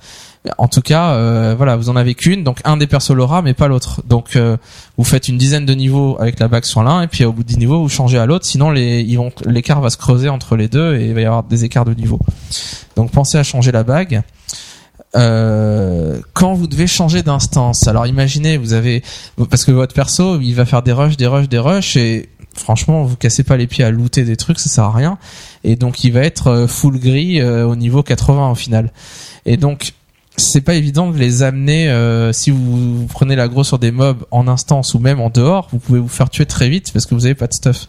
Donc, euh, et c'est compliqué de les amener quand ils ont pas de monture ou même au début la monture, les amener à Zulfarak, à Tanaris. euh, c'est quand même très loin ou à LBRS, euh, donc l'instance du Mont Roche Noir. Euh, donc, qu'est-ce que vous faites? Utilisez l'invocation dans le sens où l'invocation, elle est valable. Il y a un cooldown d'une heure pour chaque perso, ce qui veut dire que vous prenez votre main sur votre compte euh, du parrain. Donc votre main, moi je prends Gorger, je vais à l'instance Zulfarak en monture volante, ça va très vite, et là j'invoque mon filleul, donc ma prêtresse Tauren. Et une fois que elle est invoquée, je déco Comment tu Gorger l'invoques bah, avec l'invocation euh, Invoquer un ami. invoquer un ami, le truc de parrainage. Bon, si vous avez une guilde que vous pouvez TP le groupe, c'est encore mieux, hein, mais l'invocation de parrainage, ça marche. Donc vous l'invoquez et ensuite vous déco, je déco Gorger et avec ma tauren prêtresse, j'invoque l'autre perso pour les avoir tous les deux. Et donc finalement les persos ils ont ils ont pas bougé du tout, ils sont juste TP euh, l'un l'autre. Hmm. Euh, ça permet d'aller plus vite parce que c'est vraiment la partie fastidieuse si vous devez vous déplacer entre deux instances. Euh... J'ai déjà parlé de tout ça. Euh... Alors, qu'est-ce que, au final, qu'est-ce que ça a donné de faire ça Euh, Donc moi, j'ai, ça m'a pris en slash played sur mes deux persos. J'ai un slash played de 24 heures pour passer 80 sur ma tauren prêtresse et ma goblin shaman. Alors 24 heures, sachant que j'ai pas du tout essayé de faire un record et d'aller vite. On a été tranquille. D'ailleurs, il y a des moments où on a fait des quêtes, où on a changé un peu le, les manières de faire parce qu'on voulait prendre un peu plus notre temps, euh, parce que voilà, c'est un peu fastidieux de faire ça. On a mis euh, une semaine, une semaine et demie pour le faire, mais vraiment, euh, je dirais que si on veut vraiment optimiser, ça doit être faisable en moins de 20 heures, peut-être même une quinzaine d'heures, c'est peut-être jouable. À mon avis, entre 15 et 20 heures, c'est le temps normal faut faire. Moi, mon PC est resté allumé plein de fois avec les persos. Voilà, et des fois une heure, c'est resté allumé comme ça parce que voilà, je, on faisait pas des rushs, on faisait autre chose et donc euh, pour deux persos 80 et en plus votre perso 80 va pouvoir donner des niveaux à d'autres persos. Alors moi, ce qui m'intéressait là-dedans, c'est que j'avais trois persos qui étaient aux alentours niveau 70 des rerolls et donc ça m'intéressait d'avoir euh, le, le, le filleul qui allait donner 10 niveaux à chacun et donc faire passer trois de mes, mes persos, de leur faire sauter le Norfand. Norfand que je connais par cœur et qui me casse un peu les pieds. Donc euh, j'ai fait passer les trois niveaux 80 et donc je me suis retrouvé au final avec cinq persos niveau 80. Et euh, voilà, j'ai plus qu'à ensuite à apprendre à les jouer, à lire les guides, etc., à commencer à les stuffer, à me faire des crafts, et puis euh, faire le, le leveling à Cataclysme. C'est vrai que chaque fois que j'ai utilisé les objets héritage, j'ai eu quand même, enfin ça dépend des classes, mais le clash entre niveau euh, Norfandre et euh, Cataclysme est quand même assez énorme au niveau Ouais. de du, des quêtes surtout. Ouais. Euh, parce que euh, c'est vrai que quand on est sorti de Lich King, on était tous en T9. euh, T- non, T, euh, T11. T11, pardon. T11. non T10, pardon. T10. T, T11 c'est Ah oui, c'est celui que T10. je veux faire. Ok. T10. Qui dit mieux Ouais. oui, c'est vrai. Et là, on se retrouve avec Et du là, stuff on vert se de trouve- Norfandre. Voilà. En plus, toi, tu dis en gris, donc. En gris, c'est encore pire. donc, Ah, alors euh, j'ai j'ai commencé à jouer avec ma prêtresse et j'ai juste tué quelques mobs à Ijal pour voir et j'ai acheté du stuff, hein, j'ai acheté des objets de Norfand, etc. Mais vous voyez, brassard, j'ai rien. Juste j'en ai pas quoi, j'en ai pas, euh, j'en ai jamais eu, j'en ai pas cherché et, et donc j'ai j'ai rien, j'ai j'ai rien dans le slot des brassards. Et donc il y a plusieurs trucs comme ça ou d'autres c'est des objets gris ou verts mais vraiment de niveau 20. Ça fait des aberrations de stuff. C'est ça devient un challenge de tuer un mec à Oui, c'est ça. un mob. ça. Donc en gros, euh, n'hésitez pas, il faut que vous ayez des persos couturiers, des persos forges qui vont vous faire des crafts. Il y a des sets de craft, euh, des sets craftés de d'armure qui sont pas mal au niveau 80 pour euh, justement pour euh, pour le leveling. Ou si vous Donc, êtes riche, prévoir ça. passez à la hache. Il y a plein de poubelles à acheter. euh, voilà, il y a verts, plein de euh, trucs euh, pas chers, à moins de 50 PO, euh, c'est intéressant. Donc voilà, donc du coup, avoir fait ça, si on fait le bilan de de ce que- de ce test, euh, ça m'a coûté 57 euros au final, au total. Et j'ai maintenant euh, donc Cinq ma- personnages une, 5 80. personnages 80 parce que Ouais. j'avais mon guerrier, démo et paladin qui étaient 70 tous les trois. Et donc j'ai pu passer 80. Euh, voilà et euh, voilà c'est tout. Donc finalement voilà ça conclut un peu notre partie de power leveling, euh, sorte de power leveling de manière légale. Alors c'est ce, ce système-là est adapté pour euh, parrainer un ami, euh, quelqu'un qui aurait arrêté WoW il y a longtemps, qui aurait plus son compte et qui voudrait s'en refaire un. Bah là c'est génial quoi, c'est royal, euh, il va monter très vite etc. Mhm. Euh, C'est vraiment fait pour ça. L'avantage de le faire tout seul, c'est que vous avez le beurre et l'argent du beurre parce que le perso fuel que vous montez, il est à vous et le vôtre que vous montez sur votre compte, il est à vous et les niveaux qu'il donne, bah c'est pour vous aussi. Donc au final, voilà, c'est C'est tout bénéf. ça fait voilà, se mettre une vingtaine d'heures pour avoir 5 persos 80. C'est vrai que bon, c'est peut-être pas rentable si vous- si ça coûte de l'argent. Hein, c'est peut-être pas rentable financièrement, mais si vous travaillez à côté et que vous- votre contrainte c'est plus le temps que l'argent, bah ça peut être intéressant de faire un truc comme ça pour euh, tester un peu toutes les classes à haut niveau. quoi. Et le plus beau, c'est qu'on a la fusée à la fin. Voilà, c'est ce que j'allais dire. On n'a pas et en parlé. plus, le bonus de la fusée. De la Alors, comment est-ce qu'on a le bonus de la fusée Parce que moi je pense pas l'avoir. Bah, Pourquoi je l'aurais pas euh, Je sais pas. Bah, si c'est ton compte à toi qui si est relié au compte point, à moi que je le garde, Ouais, que je le garde et que je le paye, il faut prendre deux mois pour avoir la fusée. C'est pas un mois. Ouais. Donc en gros, si mon compte, euh, je le garde pendant deux mois et que je paye 13 euros le mois d'après, ce qui est pas inclus dans le calcul, alors je recevrai la fusée en cadeau. Hmm. Euh, mais pour l'instant, c'est, enfin, je sais pas si je vais garder le compte. Deux mois Moi, je suis dans l'optique de garder un deuxième compte, mais Ouais. a priori, si vous voulez juste transférer le perso et pas payer 13 euros en plus, vous aurez pas la fusée. Par exemple, je sais que pour mon... Est-ce que la fusée vaut 13 euros, Yuri?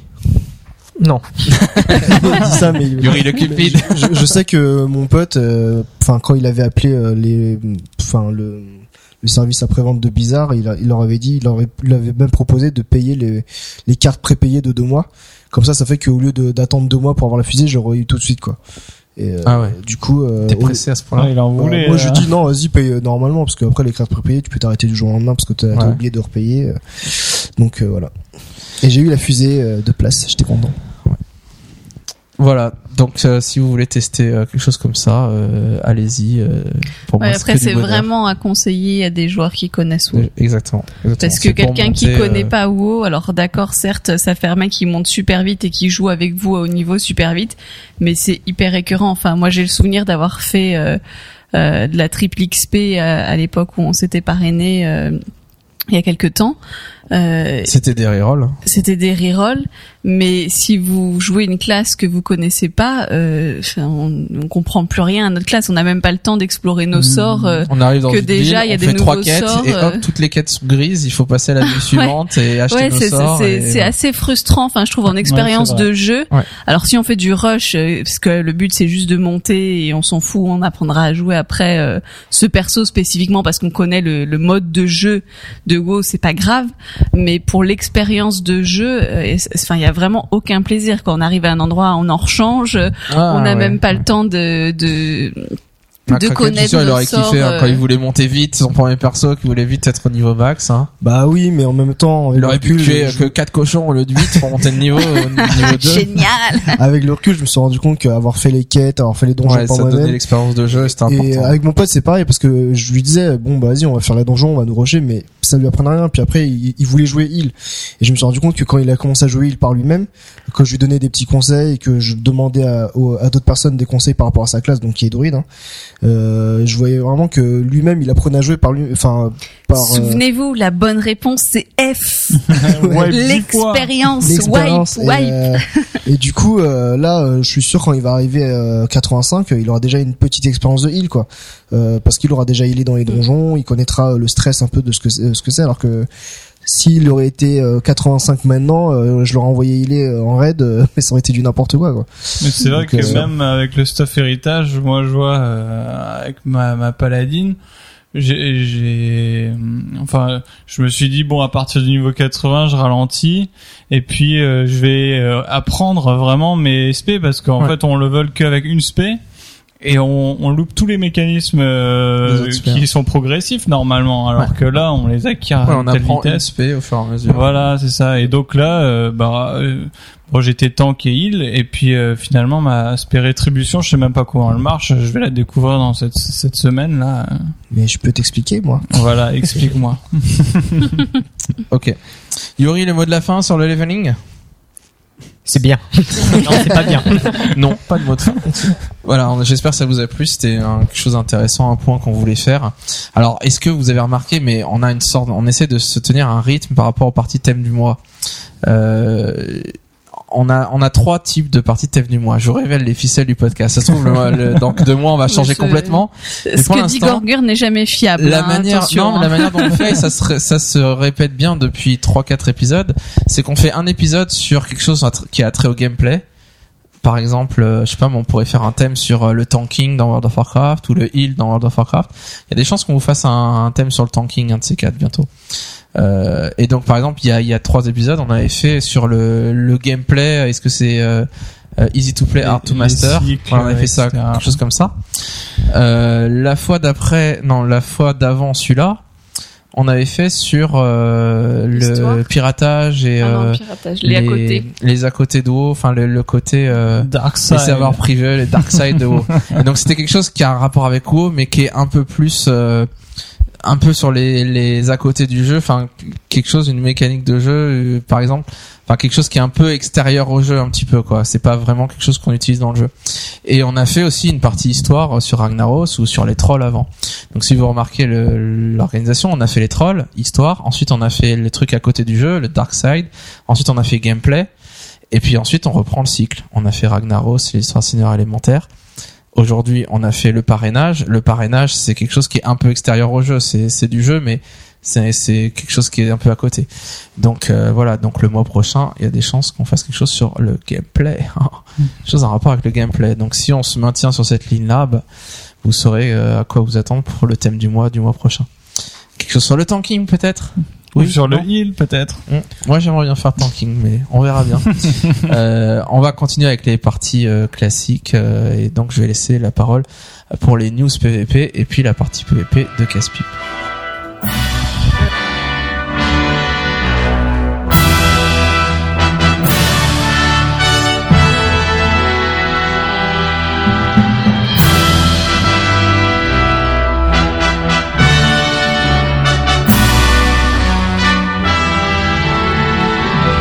Partie PVP, ce mois-ci, quelques news comme d'habitude, et si on devait retenir un mot pour définir les mois, les news PVP de ce mois-ci, ça serait le mot cafouillage. Cafouillage, mais pourquoi?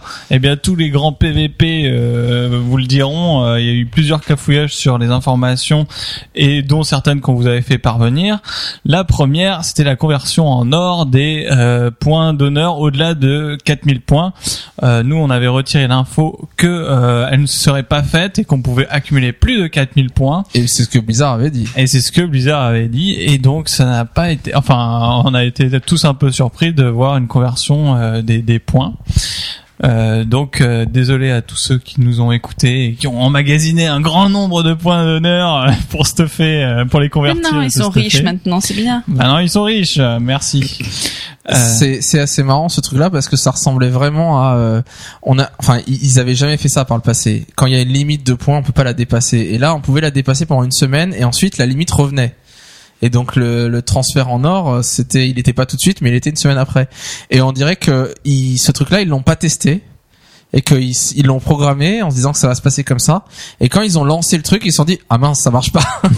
et c'était trop tard. Tout avait été converti et reprendre tout ça, ça aurait été, ça aurait été euh, un boulot titanesque. Et donc euh, les gens qui ont farmé, farmé, farmé des points d'honneur pour en avoir des tonnes et, des points de conquérant, c'est quoi conquérant ou je sais pas quoi, ouais, c'est ça. Pour euh, les transférer, bah ils ont été un peu frustrés. Et donc euh, il y a eu aussi euh, cafouillage. euh, Enfin, j'avais lu sur les forums PVP. Euh, vous vous rappelez, on avait annoncé euh, la sortie euh, de la 4.2, euh, je sais plus à quelle date, et que ça avait été repoussé euh, quelques jours avant, à une semaine après. Ouais. Et donc bon, pour la majorité des joueurs, on s'en fout, mais euh, ça fait juste une semaine à attendre. Mais pour euh, les, les grands euh, joueurs de PVP, euh, ceux qui n'avaient pas euh, chopé la news à temps euh, ont peut-être eu euh, justement une semaine de battement où ils savaient pas trop quoi faire, s'il fallait continuer à farmer les points, etc. Donc il y a Ouais, eu plusieurs plaintes. continuer à monter sa côte. euh, Exactement, parce que pour la saison n'était pas finie. quoi. Voilà pour euh, pour ceux qui étaient au top. Tout à fait. Donc euh, tous ces cafouillages là. Un deuxième cafouillage, McCracken, qui s'est passé par oui, alors souvenez-vous, on vous disait d'emmagasiner quand même pas mal de points d'honneur pour soit les convertir en points de justice pour acheter du stuff PVE, soit pour ou acheter du stuff 365 PVP. Alors ce qui s'est passé, c'est que beaucoup de gens ont acheté du stuff, euh, j'imagine euh, des rerolls ou des personnages qui faisaient pas trop de PVP, du stuff 365 achetant Direct. avec des points d'honneur Dès direct. 4.2. Dès que Alors la c'est c'est un 4.2. peu quand il y a un patch qui sort, euh, il y a tout le monde qui se retrouve autour des marchands de PVP, c'est la guerre, faut Ouais, ouais. cliquer sur les, les marchands parce que tout le monde achète ces trucs quoi. Et donc du coup, ce qui s'est passé, c'est qu'une semaine après, donc euh, au, au moment de la La réouverture saison du 10. de la saison 10 d'Arène, du stuff 371 est tombé achetable avec les points d'honneur. Alors ça a fait un grand brouhaha, de marée des- de, de, de, grogne de sur les grognements, de des joueurs avaient la haine, enfin des, des choses Certains comme ça. se sont pendus, d'autres ont pendu leur chat. Et donc euh, apparemment euh, Blizzard euh, aurait forcément Blizzard a entendu les plaintes et euh, Pas pu faire autrement. et aurait eu comme solution euh, apporter euh, aux joueurs qui avaient qui ont acheté donc du stuff 365 euh, euh, donner euh, 4000 points d'honneur euh, pour euh, pour un peu euh, rééquilibrer euh, la balance et euh, Allez, tiens, un cadeau. Ouais, mais ça. euh, la solution euh, n'a pas encore été donnée donc pour est-ce qu'ils vont vraiment le faire on sait ou pas qui l'aura ou pas. Ouais voilà parce que ça se trouve ils vont donner 4000 points à des gens que qui n'ont pas acheté du tout, qui ont acheté un stuff au hasard et euh, et euh, donc voilà. quoi. Ou alors ils vont sortir une nouvelle monture en boutique pour détourner l'attention. Euh, ils ont annoncé là quand est-ce que ça serait fait? Hier, je crois, ou avant-hier. Ah, pas vu ce lu la news, désolé. Euh, je, je crois que c'est aux alentours du 20 juillet, quelque chose comme ça, il me semble. Euh, J'ai un vague souvenir d'avoir vu ça hier, mais je suis pas sûr que, en gros, voilà. La question, c'est comment ils vont définir qui est éligible à recevoir les 4000 points. Il faut qu'ils aillent fouiller tous ceux qui ont acheté un objet 365 pour avoir une compensation. Hmm, ouais, un Euh, monstre. Et donc, euh, quand ils ont dit, on va corriger, vous inquiétez pas, il y a eu un grand silence, hein, ça a été très long, quelques Ouais, jours, voire ouais. une semaine. Et puis ils ont dit, vous inquiétez pas, on y réfléchit. j'imagine les mecs, mais Il y a eu- qu'est-ce qu'on va faire Il y a eu une semaine à se dire, purée, qu'est-ce qu'on va faire On est trop mal, quoi. Vraiment, ça, dans les bureaux Blizzard, ça a pas dû rigoler. hein. Et à bout d'un moment, ils ont dit, ça y est, on sait qu'on va faire quelque chose. C'était un peu ça, est-ce qu'on va faire quelque chose ou pas? Et là, ils savaient, ils se sont dit, ok, c'est possible techniquement de faire quelque chose. Donc on a dit, on y réfléchit, mais attendez encore un peu euh, parce qu'il faut qu'ils déterminent comment être sûr que quelqu'un est Ouais, je éligible pense ou pas, qu'ils vont jouer sur l'honnêteté. Ouais. Faites une requête, ceux qui ont dépensé leur points. Oh, je vais en faire avec tous mes rerolls Ouais. Ça peut être que ça. Euh, alors, une modification qu'il y a eu en PvP, c'est aussi, ils ont enfin intégré à la 4.2 une interface pour les wargames. Donc les wargames, vous vous souvenez, c'est le fait Jeu de, de guerre. voilà, les jeux de guerre, de pouvoir créer une équipe de 5, une autre équipe de 5, la défier dans le wargame, même de la même faction, même des gens de la même guilde, et de jouer comme ça pour s'amuser dans le goulet ou dans d'autres champs de euh, bataille. Des stratégies aussi, des trucs qu'on avait Voilà, dit, pour euh, tester des choses, c'était, c'est des sortes de duels à plusieurs, quoi. Et donc avant, il fallait taper une ligne de code, on en avait parlé, euh, slash WG, espace, etc. Et ça plantait tout le temps, les commandes marchaient pas très bien. euh, Est-ce que ça plantait vraiment ou est-ce que c'est, il fallait avoir un certain nombre de Il joueurs, sinon ça marchait pas? espace à un endroit. Il manquait un truc, etc. Attends, ce c'était vraiment la était, ce qui- galère ce qui était vraiment marrant, c'est qu'à un moment donné, il fallait qu'on tape le nom d'un BG. Il fallait pour aller taper en le nom arène, pour rentrer dans l'arène et c'est vrai que C'était- c'était, il y a des trucs qui étaient inversés, c'était un C'était peu, aberrant, quoi. Bon, à la fin, on commençait à maîtriser, hein, mais c'était la galère. Maintenant, il y a une interface toute belle, et donc, en gros, euh, vous, il y a des limites quand même de, du nombre de joueurs. Donc, si pour un BG 10 contre 10, il faut être au minimum 5 contre 5. En dessous de 5, ça marche pas. Par contre, vous pouvez être euh, 6 contre 5 ou 8 contre 5 ou faire des équipes déséquilibrées, il n'y a pas de problème tant que vous êtes entre 5 et 10 par équipe. Euh, les BG 15 contre 15, c'est 8 versus 8 minimum et pareil, euh, vous pouvez être au-dessus. Et les BG 40 versus 40, c'est minimum 10 contre 10. Donc c'est quelque chose que maintenant on va pouvoir tester, que les gens peut-être vont, vont découvrir en voyant cette interface mystérieuse des Wargames. Euh, pour les arènes, c'est toujours la même chose. Hein, euh, arène 2, 2v2, 3v3, 5v5. Là, on peut pas choisir, on peut pas faire du 4v4. C'est forcément le, le nombre euh, qui est prévu pour. Euh, news suivante, euh, Charis, sur euh, des nouveaux faits qui permettent d'avoir des belles montures. Voilà, donc si vous faites des si vous faites des champs de bataille cotés euh, et que vous gagnez alors euh, d'abord 75 euh, victoires dans un champ de bataille coté, euh, après par la suite 150 et par la suite 300, ce qui fait quand même un chiffre assez conséquent, je pense. Mm. Je suis pas très fan de PVP, mais je pense que ça doit être beaucoup. Euh, vous pouvez gagner, enfin c'est des hauts faits, ça débloque un haut fait et c'est un haut fait qui rapporte une monture. Euh, donc c'est-à-dire que si vous êtes dans dans l'alliance, vous avez un cheval euh, euh, qui est apparemment très beau. Enfin, je sais pas, j'ai pas vu moi l'image. Un destrier, ouais, destrier en qui est pas mal. armure, Voilà, euh, c'est classe. Et euh, et si vous êtes dans la horde, vous avez un loup. Euh, la petite particularité, c'est que donc pour ces trois hauts faits, 75, euh, 150 ou 300 victoires, c'est la même monture en fait que vous gagnez les trois fois. Euh, et c'est des montures qui sont liées au compte, qui sont pas liées euh, au, à votre perso. Donc euh, du coup, vous pouvez, enfin le but c'est de les refiler à ces persos secondaires et, et de pouvoir l'avoir sur sur plusieurs persos quoi. Moi, je suis très content de cette modif parce que j'avais vu le loup de la Horde et je l'avais trouvé superbe. Et, et je m'étais dit, ok, une monture que j'aurais jamais s'il faut être dans les 5% des Ouais, meilleurs joueurs les à 5 PvP. meilleurs. euh, Et du coup là tu te gladiateurs. dis bon quand même faut faire 75 victoires de BG c'est pas évident euh, BG côté mais euh, c'est faisable si tu t'y mets vraiment euh, au bout d'un moment voilà ça se mettra peut-être trois mois six mois un an mais c'est jouable quoi C'est vrai, on sent vraiment que la, la politique de Blizzard en PvP, c'est essayer de, de, de motiver plus de joueurs à faire du BG côté. Euh, premièrement, vous avez eu que ce qu'on avait parlé du, le mois dernier, que maintenant il y a une partie des points de vaillance qu'on ne peut que faire en BG côté. Et deuxièmement, Conquérant. cette monture, point de conquérant hein. Conquérant. euh, conquérant, pardon. Et euh, deuxièmement, donc cette monture qui maintenant est accessible, Accessible le même monde, au euh, casus. même s'il faut- bon, faut quand même il le faire, hein, mais c'est il faut quand même possible. le faire. C'est Ouais. sûr. ok ok euh, enfin une dernière news sur les silences et une petite modification qu'il y a eu Yuri Donc euh, quand on casse un sort d'une école de magie, ce, euh, les, tous les sorts de cette école de magie en fait euh, et sont indisponibles durant le temps, enfin un temps indé- déterminé. Et le truc maintenant, c'est que euh, quand on a des sorts hybrides, donc euh, par exemple pour le mage, euh, le sort euh, Givre-feu. de givre-feu, ouais euh, en fait avant c'était les sorts, euh, par exemple, euh, enfin comment dire? Ouais, les sorts hybrides n'étaient Euh, pas. ouais, voilà, les sorts hybrides en fait euh, n'étaient pas concernés par euh, le blocage euh, quand on se faisait interrompre. Ouais Enfin, je sais pas Ouais, si je et suis puis, clair. non mais en gros c'était si tu faisais une boule de feu on t'interrompait donc euh, tu pouvais plus faire de sort de feu mais l'éclair de givre-feu comme c'est givre-feu Il restait disponible, voilà. et inversement quoi. Et je crois que ce que Blizzard disait, c'est que euh, il voulait pas que les joueurs se mettent à faire que des éclairs de givre-feu parce que justement, si on l'interrompait, bah, ça interrompait le feu ou la- le givre, mais pas les deux. Du coup, on pouvait continuer à le faire. C'était un peu ça le problème, quoi. Donc, euh, bon.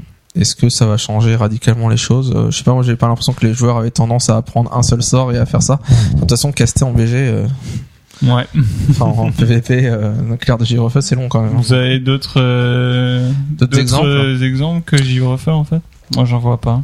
D'autres exemples de trucs, si, il y a des trucs Hybride. hybrides, euh, démonistes, ils ont pas un truc qui... Euh... Ouais, possible. Ouais. Attends, qu'est-ce qu'il y a comme caster? Bah, j'ai pas ça en tête là, mais il donnait un autre exemple, je sais plus c'était quoi. Euh, mais euh, il Oui, il y a des trucs hybrides, hein, il y a, y a d'autres trucs hybrides. Hmm. Il y avait au moins une ou deux autres classes qui avaient un sort hybride comme ça, qu'ils avaient tendance à utiliser beaucoup trop et qu'ils voulaient que... Bah finalement là, ça pénalise deux deux écoles de magie, donc c'est même plus. Euh... Plus risqué de- faux, c'est plus vraiment risqué de lancer un. Ouais. Mais du coup, t'as voilà, t'as intérêt à lancer des sorts de feu et puis si tu te fais casser, à avoir des sorts de givre Ouais. ou de arcane à côté, quoi. Hmm. clairement. Euh, alors, Casse-Pipe, on t'écoute maintenant pour euh, ta partie PVP du mois. Donc, euh, Voilà, deuxième On- partie. voilà, deuxième sur partie. Alterac. Alterac de nos jours, puisque on avait expliqué le mois dernier un peu euh, toutes les choses qu'on ne voit plus à Alterac, les quêtes euh, auxiliaires, euh, le World Boss. les world boss. Arrêtez etc. de looter les trucs si vous savez pas à quoi ça sert. Et aujourd'hui, euh, bah, Alterac euh, est beaucoup plus simple, on va dire, puisque il y a à peu près euh, deux sortes de situations Euh, le rush et puis euh, ce que euh, on appelle plutôt la tortue. enfin, je sais pas, c'est comme ça que les Américains l'appellent, the turtle, où il y a plus de défense, etc. et que ça, ça coince un peu. Euh, donc euh, rapidement euh, en attaque, qu'est-ce qui est important euh, pendant les rushs? Les tours. les tours. Quoi d'autre? D'aller vite, d'avoir un paladin qui a la- Les l'augmentation de cimetières, vitesse. peut-être? Les cimetières, ah oui, les cimetières. Donc on prend les tours, on prend les cimetières. Alors, déjà, pourquoi on prend ces foutus tours? Parce que ça prend, alors, ça prend 4 minutes à prendre une tour, à rester à côté Bah, du il me semble que quand on arrive à la Ouais. fin d'Arati, il y a le, il y a un boss. d'Alterac. Ah pardon, Alterac, oui, Alterac. Il y C'est a un vachement boss. bien parti. Il y a, il y a, il y a, il y a un boss qui est avec plusieurs gardes et je crois si on, on détruit les tours ou on les, ou on les brûle, etc. Il y a moins de garde. Il y a moins de gardes et du coup à la fin on, on affronte que le boss et pas toute sa horde. euh, Chaque Alors, tour voilà. égale un garde. Alors, euh, les, les tours sont des points euh, vraiment stratégiques. C'est pour ça que défendez-les, même si ça dure 4 minutes. Parce que, premièrement, comme tu l'as dit, il y a plusieurs maréchaux ou maîtres de guerre, suivant le nom, qui défendent le général. Euh, chacun des maréchaux, à savoir, donne un, un buff au général de 25% HP et dégâts en plus. Donc, euh, normalement, ils sont 4. Ouais, c'est ça. Donc euh, le boss euh, avec ses quatre maréchaux sont increvables normalement. À chaque fois que vous détruisez une tour, ça supprime un des maréchals. Il y a quatre tours, euh, deux en général dans le camp euh, et deux au milieu de terrain. Euh, et également un impact sur, euh, ça vous donne un, bonus d'honneur euh, à toute l'équipe et un impact sur les renforts. C'est-à-dire que une des façons de gagner Alterac, c'est pas forcément de tuer le général actuellement, mais c'est d'arriver à faire tomber les renforts de l'autre équipe de 100, à zéro. Et donc euh, détruire une tour, c'est euh, environ, je crois, 80 renforts en moins à l'équipe adverse. Euh, donc voilà, quatre tours euh, à capturer, à défendre. Euh, les cimetières, euh, c'est des points extrêmement vitaux puisque de toute façon bon il y a le premier rush de 40 personnes mais euh, au fur et à mesure on devient de moins en moins Meurt, nombreux. euh, si on repop jusqu'en bas, c'est il y a un problème. exactement. Et euh, c'est c'est vraiment euh, en fait dans la technique du rush c'est vraiment essayer d'aller capturer le dernier cimetière euh, juste à côté du général en premier euh, évidemment, souvent les joueurs euh, euh, tuent rapidement les, les PNJ, prennent le drapeau et courent, euh, s'en vont. Euh, c'est assez inefficace parce qu'il suffit qu'il y ait un pauvre pèlerin qui arrive et qui reclique derrière vous cimetière. et vous perdez 3-4 minutes de capture que vous auriez pu avoir. Euh, les commandants. Vous savez qu'il y a un commandant dans de Balinda. chaque- il y a Balinda. Et Galva, euh, Galvandar. Galvandar, ouais. Je, je, je crois que c'est comme ça. J'ai jamais vu où il était.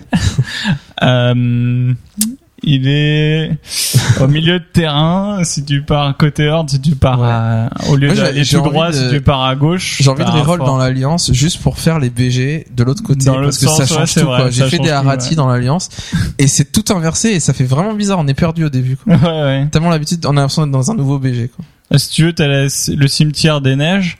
Il est juste euh, au sud du cimetière des neiges. Il y a, il y a un bunker avec euh, avec notre capitaine. Et nous, on va tuer Balinda côté Ali. Alors pourquoi on tue ces fameux euh, capitaines Parce qu'on suit le groupe Ah ouais, et que bah, comme ils y suit- vont tous, bah on y va. Alors les capitaines donnent un bonus périodique de 20% de vie à tous les joueurs de son équipe. Vous avez peut-être déjà vu quelques à tout fois le monde ou ceux qui l'ont tué? à tout le monde. Tout le monde. Tant qu'il est en vie, euh, l'équipe qui, qui le garde en vie gagne de temps en temps 20% d'HP en plus et vous vous voyez grossir comme avec une BL ou euh, un- Ah ouais. une DT Purée, je vais Euh, aller défendre Galvandar moi. et voilà et vous Pour avez voir. 20% de vie en plus pendant deux minutes je crois et ça revient périodiquement tant qu'il est pas mort.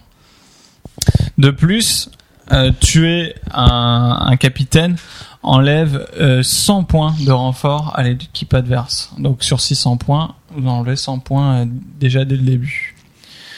Euh, bon, pour terminer sur les renforts, vous savez qu'en fait chaque euh, mort dans un camp enlève un point de renfort. Donc euh, ça c'est la façon de gagner avec les renforts. Alors euh, les, la, situation actuelle, en fait, euh, la vallée d'Alterac, c'est un des BG les moins équilibrés. Vous savez que euh, si euh, la Horde rush parfaitement et que l'Alliance rush parfaitement sans se croiser, etc., euh, l'Alliance gagnera toujours. Ah bon Parce qu'elle a à peu près euh, 15-20 secondes d'avance euh, dans sa trajectoire.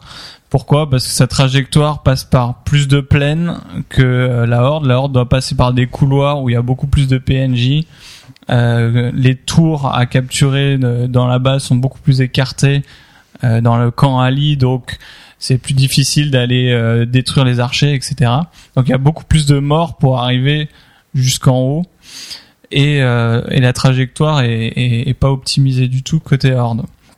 De plus, il y a des points stratégiques aussi qui sont très faciles à défendre euh, des deux camps, mais euh, j'en compte au moins euh, enfin des endroits où on est obligé pratiquement de passer des goulots un peu, et il y en a au moins trois pour arriver euh, au camp euh, euh, de l'alliance, alors que pour pour la pour l'alliance en fait ils en ont à peu près deux quoi, deux où la horde peut vraiment enfin défendre. Donc voilà. Ce qui arrive, c'est que souvent, ben, l'alliance gagne ce genre de match à cause de ça. Et euh, la horde, c'est un peu habitué, donc on entendra souvent côté horde, bon, euh, allez, on rush, et puis tant pis, euh, vaut mieux perdre rapidement, euh, etc.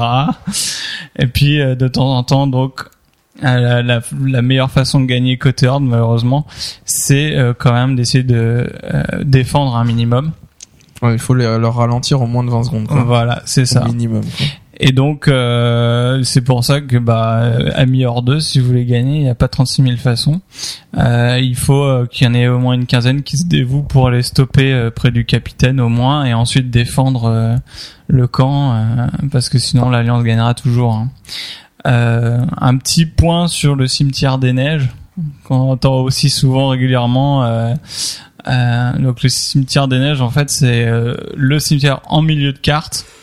Et souvent dans la horde, on dit euh, ouais, le prenez pas, laissez-les aux alliés, etc. Pourquoi? Idée. Parce que parce que en fait suit le mouvement. l'alliance, Ouais, voilà, l'alliance en fait, si elle le capture, bah elle va repop du milieu de carte, mais sur le côté. Donc elle l'empêchera, enfin elle va pas tomber en face de la horde. Et donc euh, elle embête pas l'attaque de la horde. Alors que si on le capture, eh ben elle repop au cimetière qui est juste devant un goulot d'étranglement de, euh, de la horde. Et donc euh, on passe directement dans un dans une phase tortue où il y a un gros front qui se créera et euh, ça bouge pas et ça se fera au renfort, etc. Donc euh, c'est pour ça que vous verrez souvent côté horde laisser le cimetière des neiges. Et c'est vrai que moi je suis assez d'accord. euh, bon, euh, on essaye toujours de gagner, mais euh, vaut mieux une perte rapide que euh, un truc qui s'éternise. qui, euh, qui se finit au renfort. Et qui voilà, qui se finit au renfort. Donc voilà un petit peu euh, le, le- le schéma aujourd'hui euh, de de- d'Alterac. Et euh, j'espère que ça vous a permis un peu de comprendre pourquoi vous suivez le groupe et pourquoi vous faites ça, à chaque voilà. fois ces mêmes choses. Ok, merci Cassie pour cette partie. On passe maintenant aux parties euh, aux faits, add-on et astuces.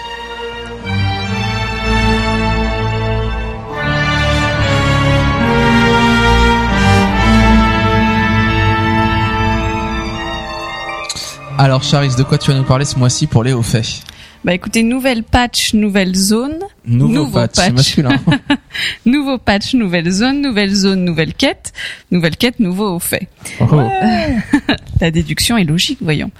Euh, et du coup, je me suis dit que ce mois-ci, euh, bah, je voulais vous présenter euh, deux. Alors, vous avez remarqué qu'il y a plusieurs hauts faits. Enfin, vous avez peut-être pas remarqué, je sais pas, je pense quand même qu'il y avait des, des hauts faits associés aux quêtes journalières, notamment euh, au mont Ijal et au front du magma. Et donc du coup, je voulais vous en parler de deux qui sont euh, très simples à faire, qu'on fait généralement en faisant les quêtes Qu'on peut Euh, faire sans s'en rendre qu'on compte. peut faire certes pas, pas complètement, en tout cas en partie sans s'en rendre compte. Euh, donc je voulais vous, vous en parler ce mois-ci, c'est facile à faire et c'est très sympa. Euh, le premier que je vais vous parler, qui il s'appelle Les humbles érythrons de Kalimdor. Euh, donc il y a quatre euh, quatre éléments à faire pour valider le haut fait, dont deux généralement en effet qu'on fait absolument sans s'en rendre compte, donc c'est assez facile. Euh, vous verrez euh, donc quand vous ouvrez ce haut fait, vous avez quatre noms petit écureuil en colère, oiseau cha- chanteur alpin, ourson d'Ijal et enfant de Tortola. Euh, alors à quoi ça correspond et comment on fait pour valider ces quatre euh, ces quatre animaux? Parce qu'on comprend qu'il faut faire quelque chose avec mais quoi? Euh, les deux premiers euh, vous les ferez peut-être enfin moi en tout cas je les avais fait par hasard donc je savais pas comment Pareil. je les avais fait Vous les avez tous faits, mais vous ne le savez pas. Souvent c'est ça. Donc le petit écureuil en colère. Pourtant c'est mignon de le savoir comment ça se fait euh, dans la, la zone qui s'appelle le renouveau. Donc il y a des il y a des écureuils qui se baladent. Euh, et il suffit tout simplement en fait euh, d'être euh, euh, à côté d'un pas loin d'un écureuil et quand un mob passe à côté de l'écureuil, l'écureuil lui, lui jette une noisette. Je pas l'air de dire oh, casse-toi de ma zone, j'en sais rien, un petit mouvement de révolte rebelle, des écureuils. Notre, notre forêt tranquille. C'est ça, il défend sa forêt l'écureuil. Euh, et du coup, ça valide juste, voilà, ça valide Ouais. cet item-là. Donc très simple, généralement on se rend même pas compte qu'on l'a fait parce qu'on n'a même pas vu l'écureuil et je pense qu'on n'a même pas encore vu, enfin je sais même pas si on peut voir d'ailleurs quand il lance la noisette, je sais pas. Oh, si, Si, on si, si. vu Squickle, squickenick. Donc ça c'est le premier. Le deuxième, euh, c'est que euh, vous avez à des moments une quête journalière euh, qui vous demandera d'aller faire euh, l'appel du vol. Euh, donc c'est, euh, il faut euh, faire un truc dans une zone où il y a plein d'oiseaux différents. C'est un autre au fait d'ailleurs aussi. Et une fois que vous avez validé cette quête-là, ça vous relance une autre quête, alors dont j'ai pas le nom parce que j'ai pas eu le temps, j'ai pris le temps de chercher, mais qui vous demande de tuer euh, un gros oiseau qui s'appelle Mil- Milagazor. Et donc tuer Milagazor vous valide euh, cette deuxième partie du haut fait. Ouais, parce que tu tues Milagazor avec l'aide des oiseaux. Ouais. Les oiseaux ils sont avec toi, les oiseaux que t'as pris de la quête d'avant, Mm. et du coup c'est ça, les oiseaux ils se rebellent et ils t'aident à tuer le, le boss Ouais, c'est ça. Euh, la, tro- la troisième, c'est, enfin les deux, les deux suivants ont le même mécanisme en fait, donc c'est assez, c'est assez simple quand vous savez faire l'un, vous savez faire l'autre. Euh, vous avez donc une autre quête journalière qui vous est demandée à un moment, c'est de euh, d'aller bah, juste à côté justement de la zone où il y a les oiseaux et de, enfin je crois que c'est la zone, les, la quête s'appelle les oursons qui sont là-haut et donc euh, c'était une quête qui était dé- qui existait déjà à Ijal. Vous montez en haut d'un sapin, vous prenez un ourson Mhm. au passage et vous devez le jeter dans le trampoline. Mhm. Euh, à l'époque, si on ratait le trampoline, c'était un peu horrible pour l'ou- l'ourson. et ben là, il faut rater. Non, enfin, faut pas rater le trampoline, mais il faut lancer l'ourson sur un mob. euh, Enfin, sur des mobs à côté, juste Sur sur un chien. seul. euh, le les chiens chien, qui ouais. sont à côté, voilà. Donc vous lancez juste votre ourson au lieu de lancer sur le trampoline, vous le lancez sur le mob et ça valide cette troisième partie du haut fait. Et si vous avez pas encore fait le haut fait, du trampoline, sautez 20 fois dessus aussi. C'est l'occasion. C'est 20 ou c'est plus? Je crois que c'est 20. Je me souviens plus. Je l'ai fait pendant les quêtes, mais voilà, vous pouvez aussi aller sauter sur le trampoline et ça vous fera un haut fait. Qui est un peu plus compliqué que pour le coup juste lancer un ourson sur un mob. Euh, et donc la dernière partie, c'est euh, donc avec les tortues, c'est pareil, une autre quête journalière où on vous demande de sauver, de sauver des tortues. Donc euh, c'est toujours à peu près dans la même zone. Hein. Vous y allez, vous chopez la tortue et vous devez la lancer dans l'eau pour la sauver. Euh, et ben là, euh, comme les animaux sont très en colère dans cette zone, euh, il faut lancer la tortue sur un élémentaire qui est dans le coin. Et ça, voilà, ça, sa petite vengeance à la tortue. Ouais, je lui ai mis un coup de pied. voilà, et du coup, ça vous valide. Une fois que vous avez fait ces quatre, euh, ces quatre actions-là, euh, ça vous valide le haut fait, les humbles héritons de Kalimdor. Donc très sympa à faire, euh, assez mignon. Le deuxième haut fait, euh, qui pour le coup est dans la zone euh, du front du magma. Euh, Enfin, vous allez à front du magma et après vous allez dans la zone le nid de la veuve, qui est une zone avec plein d'araignées. Et c'est le haut fait qui Alors s'appelle. c'est en phase 2, phase 3. Non, on peut y aller dès le début. Journalière Ou il faut, on peut y aller dès le début On peut y aller dès le début. On peut y aller dès le début, mais en effet, généralement, tu y vas dans la phase euh, suivante. en- dans la phase 3, tu vas Une y fois aller. que t'as quoi. rendu les 154, tu dans la phase suivante, tu Ou dois dans la aller phase là-bas. 4, si on fait l'inverse dans l'ordre, peut-être, non? Bon, peu importe. Vous pouvez y aller dès le début. Oh, c'est une zone avec plein d'araignées, vous reconnaîtrez, vous verrez. Euh. Voilà, donc, euh, Donc, euh, vous rentrez front du magma, c'est euh, au fond à droite. vous tracez au vous fond allez à droite. tout à fait. Derrière le McDo. euh, Donc ce, ce haut fait s'appelle la colline à mille yeux. Ah, Sophie, elle est géniale. Euh, et voilà, je me suis dit que c'était pas mal d'en parler parce que je sais pas si moi toute seule j'aurais compris comment faire alors. Ouais, et puis il y a une sorte de mécanique de gameplay nouvelle qui est introduite Ouais, qui est où tu très dis, purée, il y a moyen de faire des Donc trucs vous arrivez dans, dans cette zone, vous verrez il y a des espèces de montagnes de pierres. Euh, Enfin, ça fait comme des colonnes de pierres euh, assez hautes. Tout a des niveaux différents, très petits. Tout a des niveaux de différents. plateformes. Euh, Il y en a plusieurs et il y en a une notamment qui est vraiment plus grosse que les autres, donc vous pouvez pas la louper. euh, voilà, vous, Ouais. vous trouverez bien laquelle c'est. Donc vous prenez la plus massive et la plus haute euh, de toutes ces montagnes là. Et en fait, vous verrez que sur la montagne, donc il y a des petits. euh, en effet, il y a des Araignées. oui, il y a des araignées, mais je veux dire, euh, elles sont sur des petites plateformes en fait, qui sont à différentes hauteurs. Euh, donc la stratégie, enfin le, le haut fait, le, Le but, but. c'est d'aller au sommet de cette montagne. Donc pour monter sur la montagne, il n'y a pas de chemin, il n'y a rien. Il y a pas juste d'échelle. des, des araignées à des moments. volantes. Voilà. Donc la technique, c'est que vous devez taper une araignée. Et l'araignée euh, va vous attirer avec euh, un fil, fil d'araignée. Ah, un fil rouge d'araignée. Euh, et du coup va vous faire monter sur sa plateforme. Donc vous tuez l'araignée et vous faites pareil avec une autre araignée qui va vous tirer sur la plateforme après.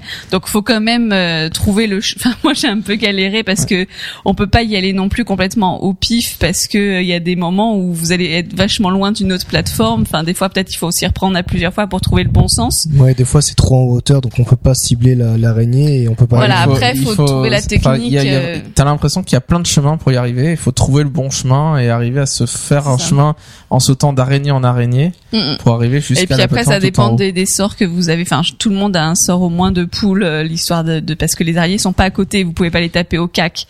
Euh, lancer les sorts, c'est pas forcément faisable non plus, parce que euh, il est il est pas forcément accessible. L'araignée est pas forcément accessible si elle est trop haute. euh, vous vous la voyez, mais votre sort il peut pas y aller Ouais, quoi. bah, c'est comme il s'il y avait c'était bloqué. on- il faut, Oui, il est quand de lance vision. sorts, il, Ouais, ouais, c'est c'est ça. ça, hors de champ de vision. Donc du coup, euh, moi j'ai utilisé les sorts de zone. C'était la technique la plus rapide que j'ai trouvée au bout d'un moment. Bon, il y a voilà, il y a sûrement Moi, j'ai fait, euh, j'ai fait euh, ce truc-là sans tuer les araignées. Donc je, je tape l'araignée, elle me tire. Après je tape la suivante, elle me tire. Et celle d'avant, elle me retire. Mais celle d'après, elle me retire. Et j'en prends une autre, etc. et du coup, mon perso, il allait de plateforme en plateforme dans tous les sens. Au bout d'un moment, je me suis dit, si. bon ok, faut que je tue les araignées au fur et à mesure parce que je m'en Si sors plus. vous Quand t'as quatre araignées qui tirent et que l'autre elle tire, etc. C'est fait assez bugger marrant. le serveur. c'est ça. Je prends des crash. ressources. Euh, Enfin voilà, et du coup, une fois que vous êtes arrivé en haut, psh, au fait, euh, Ouais. vous avez débloqué le haut fait. Et c'est sympa le côté. Euh, Enfin, le haut fait, c'est d'arriver à être à l'endroit le plus haut en hauteur, quoi. C'est, enfin, c'est Ouais. rigolo, quoi. C'est d'arriver à un endroit à monter, quoi. Oui, J'ai puis campé les alliés là-haut, moi. Tiens, ton au fait. N'empêche, quand moi, je, Yuri, donc, l'a fait le premier, il nous a dit, ah, il y a un haut fait, machin, qui est cool et tout. Donc, il nous a expliqué comment le faire. Et donc, on le fait, etc. Et puis, euh, qui est arrivé le premier, euh, C'est toi. C'était moi qui suis arrivé le premier Ouais. au final. Et, Et moi, j'étais en haut et je me suis dit, eh, mais si je reste en haut et que je tue l'araignée tout le temps. Personne peut monter. exact. C'est si tu impossible. tues l'araignée Si qui, tu est- qui est l'araignée la et que t'as plus la haute, gros, euh, bah, bah, tu peux à aucun moment euh, la, Voilà, taper pour que tu montes quoi. Oh, Donc voilà, là, vous pour- je me pouvez, suis senti euh, très puissant pendant quelques secondes. Vous pouvez faire le haut fait et après pourrir le haut fait pour les autres. On pourra faire une course en guilde, euh, une soirée comme ça, le premier Le qui premier qui arrive en haut. Ouais, ça serait rigolo. Enfin voilà, j'ai trouvé que c'était vachement sympa comme mécanique de jeu.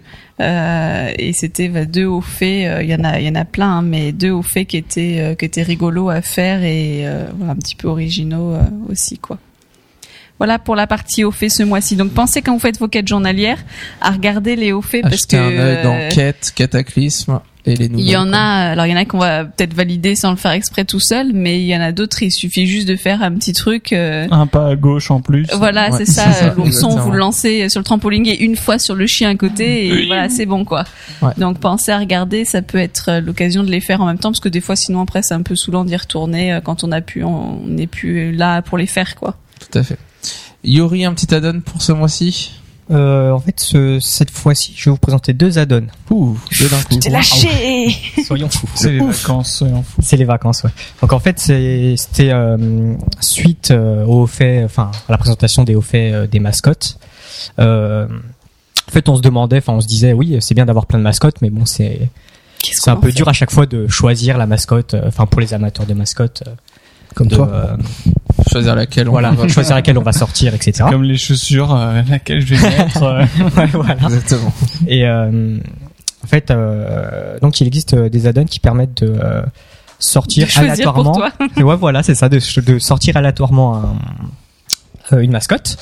Alors donc euh, j'en ai testé deux, donc c'était euh, Gogo Pet et euh, Random Pet. Donc euh, les deux permettent euh, de sortir des trucs aléatoirement. Ça marche pour les montures? J'y viens après. Spoiler Euh, en fait, ben, enfin, pour euh, donc pour les montures c'est la même chose, donc c'est Gogo Mount Ah, et d'accord. Random Mount. Random. Donc, euh, alors GoGoPet et GoGoMount euh, fonctionnent euh, via le, un raccourci qu'on doit assigner euh, à une touche dans l'interface raccourci, enfin dans, dans le, la fenêtre raccourci. Et pour euh, Random Pet et Random Mount, en fait, ça euh, ajoute un bouton qu'on peut directement bouger depuis l'interface. Donc c'est plus, enfin moi j'ai trouvé ça plus sympa euh, par rapport à GoGoPet et GoGoMount. Et on peut aussi euh, enfin si on a des, des pets ou des montures préférées, on peut assigner des Des une, préférences. voilà. ouais. Mais bon, c'est un peu fastidieux souvent, parce qu'il faut les rentrer manuellement en faisant des lignes de commande. Enfin, moi, j'ai pas. Ouais, Je me suis pas attardé dessus, a- mais- enfin, t'as tellement de mascottes des fois et t'en as deux, trois qui sont très rares, Ouais. t'as envie de les mettre euh, un peu plus en évidence, quoi. Tyrell, quoi. Par exemple, Tyrell. Exactement.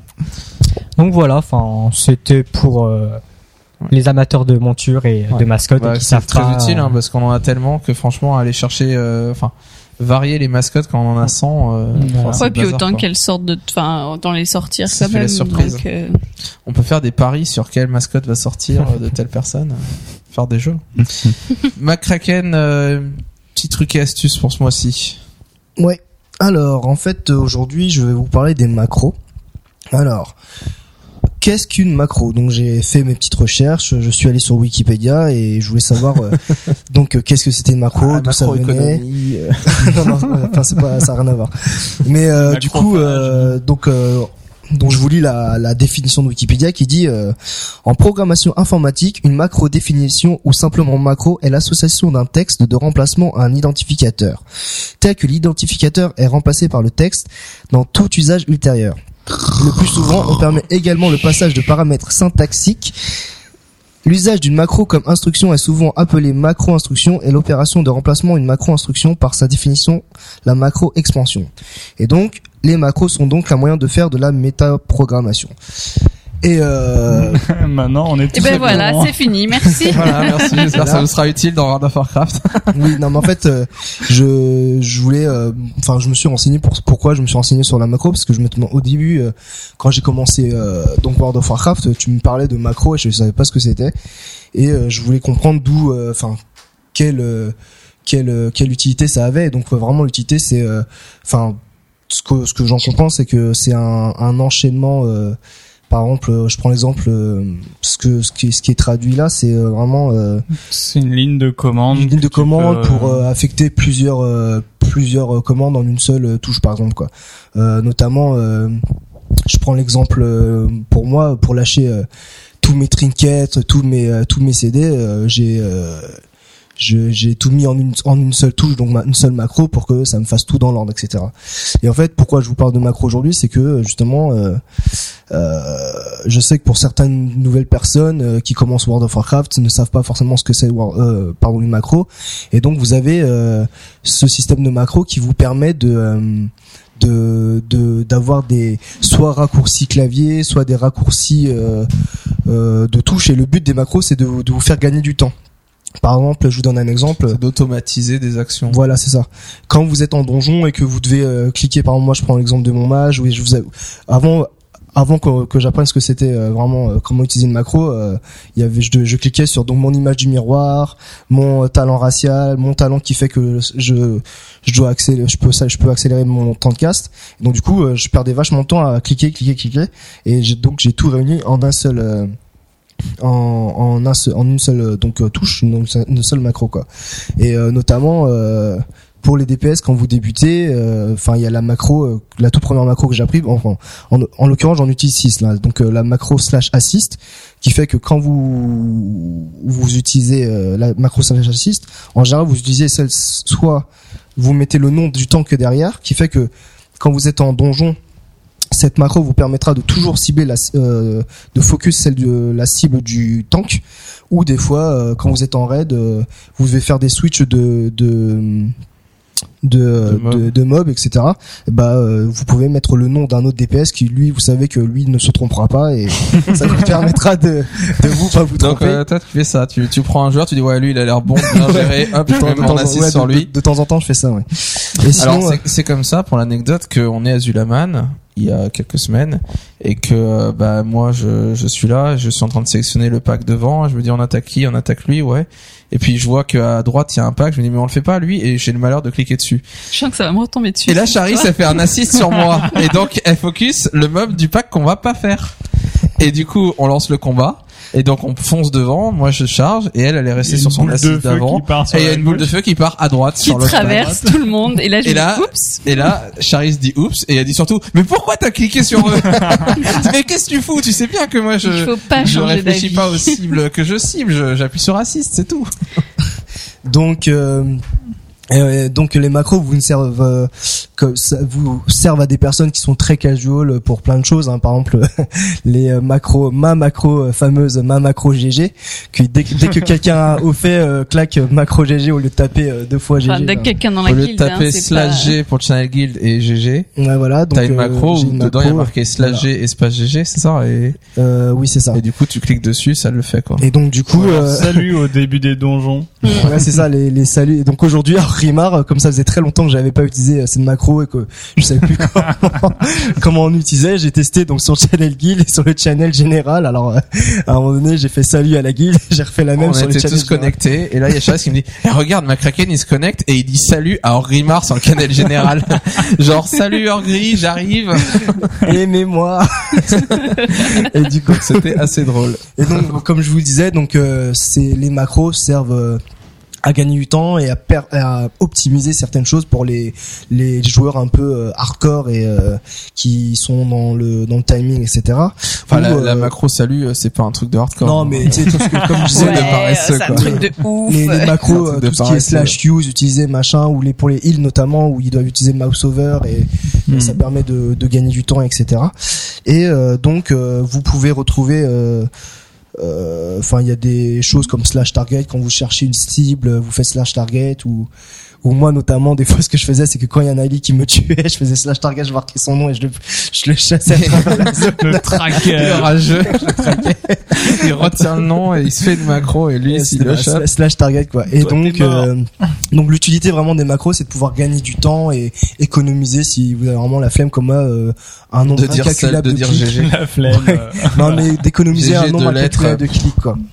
Et euh, C'est gagner de la place aussi, j'imagine. gagner de la place parce aussi, que oui, tu vrai. réunis euh, plusieurs euh, plusieurs sorts dans un add-on. Ouais, mais euh, Gagner des il faut touches, que tu les aies quand même accessibles individuellement dans certaines Ouais. situations. Ouais. Il y a, il y a gens- avait pas tous parlé le à un même temps de moment sur du recharge et, PVP euh, euh, avec ouais. l'idée de tout Alors, est accessible autour de tes doigts. Euh, Par des autour de tes doigts et puis si vous avez des add-ons aussi pour euh, centrer vos barres euh, plus proches du Ouais, proche de centre de l'écran, c'est bien aussi. Ouais, mais en tout cas, moi, je garde toujours mes mes euh, les vraies icônes parce que je sais que des fois, il y a sorts. des il y a des il y a des sorts qui ne fonctionnent pas. Alors, je suis toujours là en me demander pourquoi la macro elle a pas marché sur ce coup-là. Oui, Parce c'est que des vrai. fois, elles ont des il y a des, des, des petits plantages. Euh, sinon, si vous voulez euh, voir comment marche le fonctionnement des macros ou euh, avoir des exemples de macros, j'ai référencé euh, quelques sites. Vous pouvez aller sur euh, WoW Macro. Euh, Français ou anglais euh, c'est français il me semble. À part euh, le troisième, vous avez WoW pour les nuls.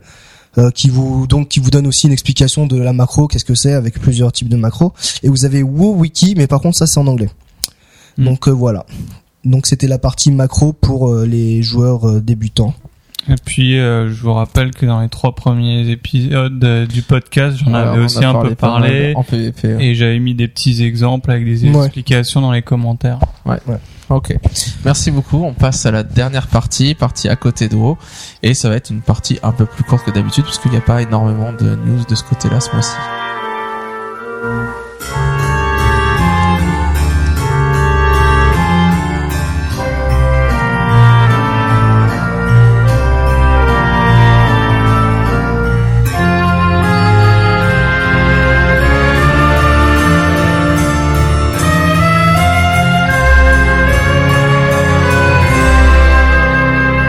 Alors, partie les à côté de WoW. Partie un peu plus courte que d'habitude. On n'a pas ré- référencé beaucoup, beaucoup de choses euh, qui nous ont passionnés ce mois-ci. Mais quand même quelques news. Alors, Charis, euh, Alors si vous avez euh, des enfants que vous voulez déjà euh, initié à Blizzard. initier à Blizzard, ou si vous avez une superbe étagère à goodies euh, que vous voulez encore remplir parce que ou en faire une autre, euh, il y aura bientôt, euh, je crois que c'est été 2012, ouais c'est ça, été 2012, vous aurez la possibilité de le faire puisque euh, Mega Brands, qui est euh, une société de, de construction de jeux, enfin de, de gestion de jeux, a f- conclu un partenariat avec Blizzard euh, pour euh, pouvoir développer des, enfin développer, créer en tout cas des jeux. Euh, alors il dit ce serait des jeux de construction euh, basés sur les franchises de Warcraft et de Starcraft, donc notamment euh, World of Warcraft et Starcraft 2. Donc a priori, voilà, ça peut, on sait pas trop où est-ce que ça va mener. En tout cas, ils disent que c'est adressé tant aux enfants qu'aux collectionneurs. C'est pour ça que ça peut être voilà pour les uns ou les autres, et que ce sera euh, des jouets euh, innovateurs et divertissants. Donc euh, voilà, en gros, euh, forcément, ils vont se faire une bonne pub. Ils vont pas dire que ça va être des jouets pourris, hein.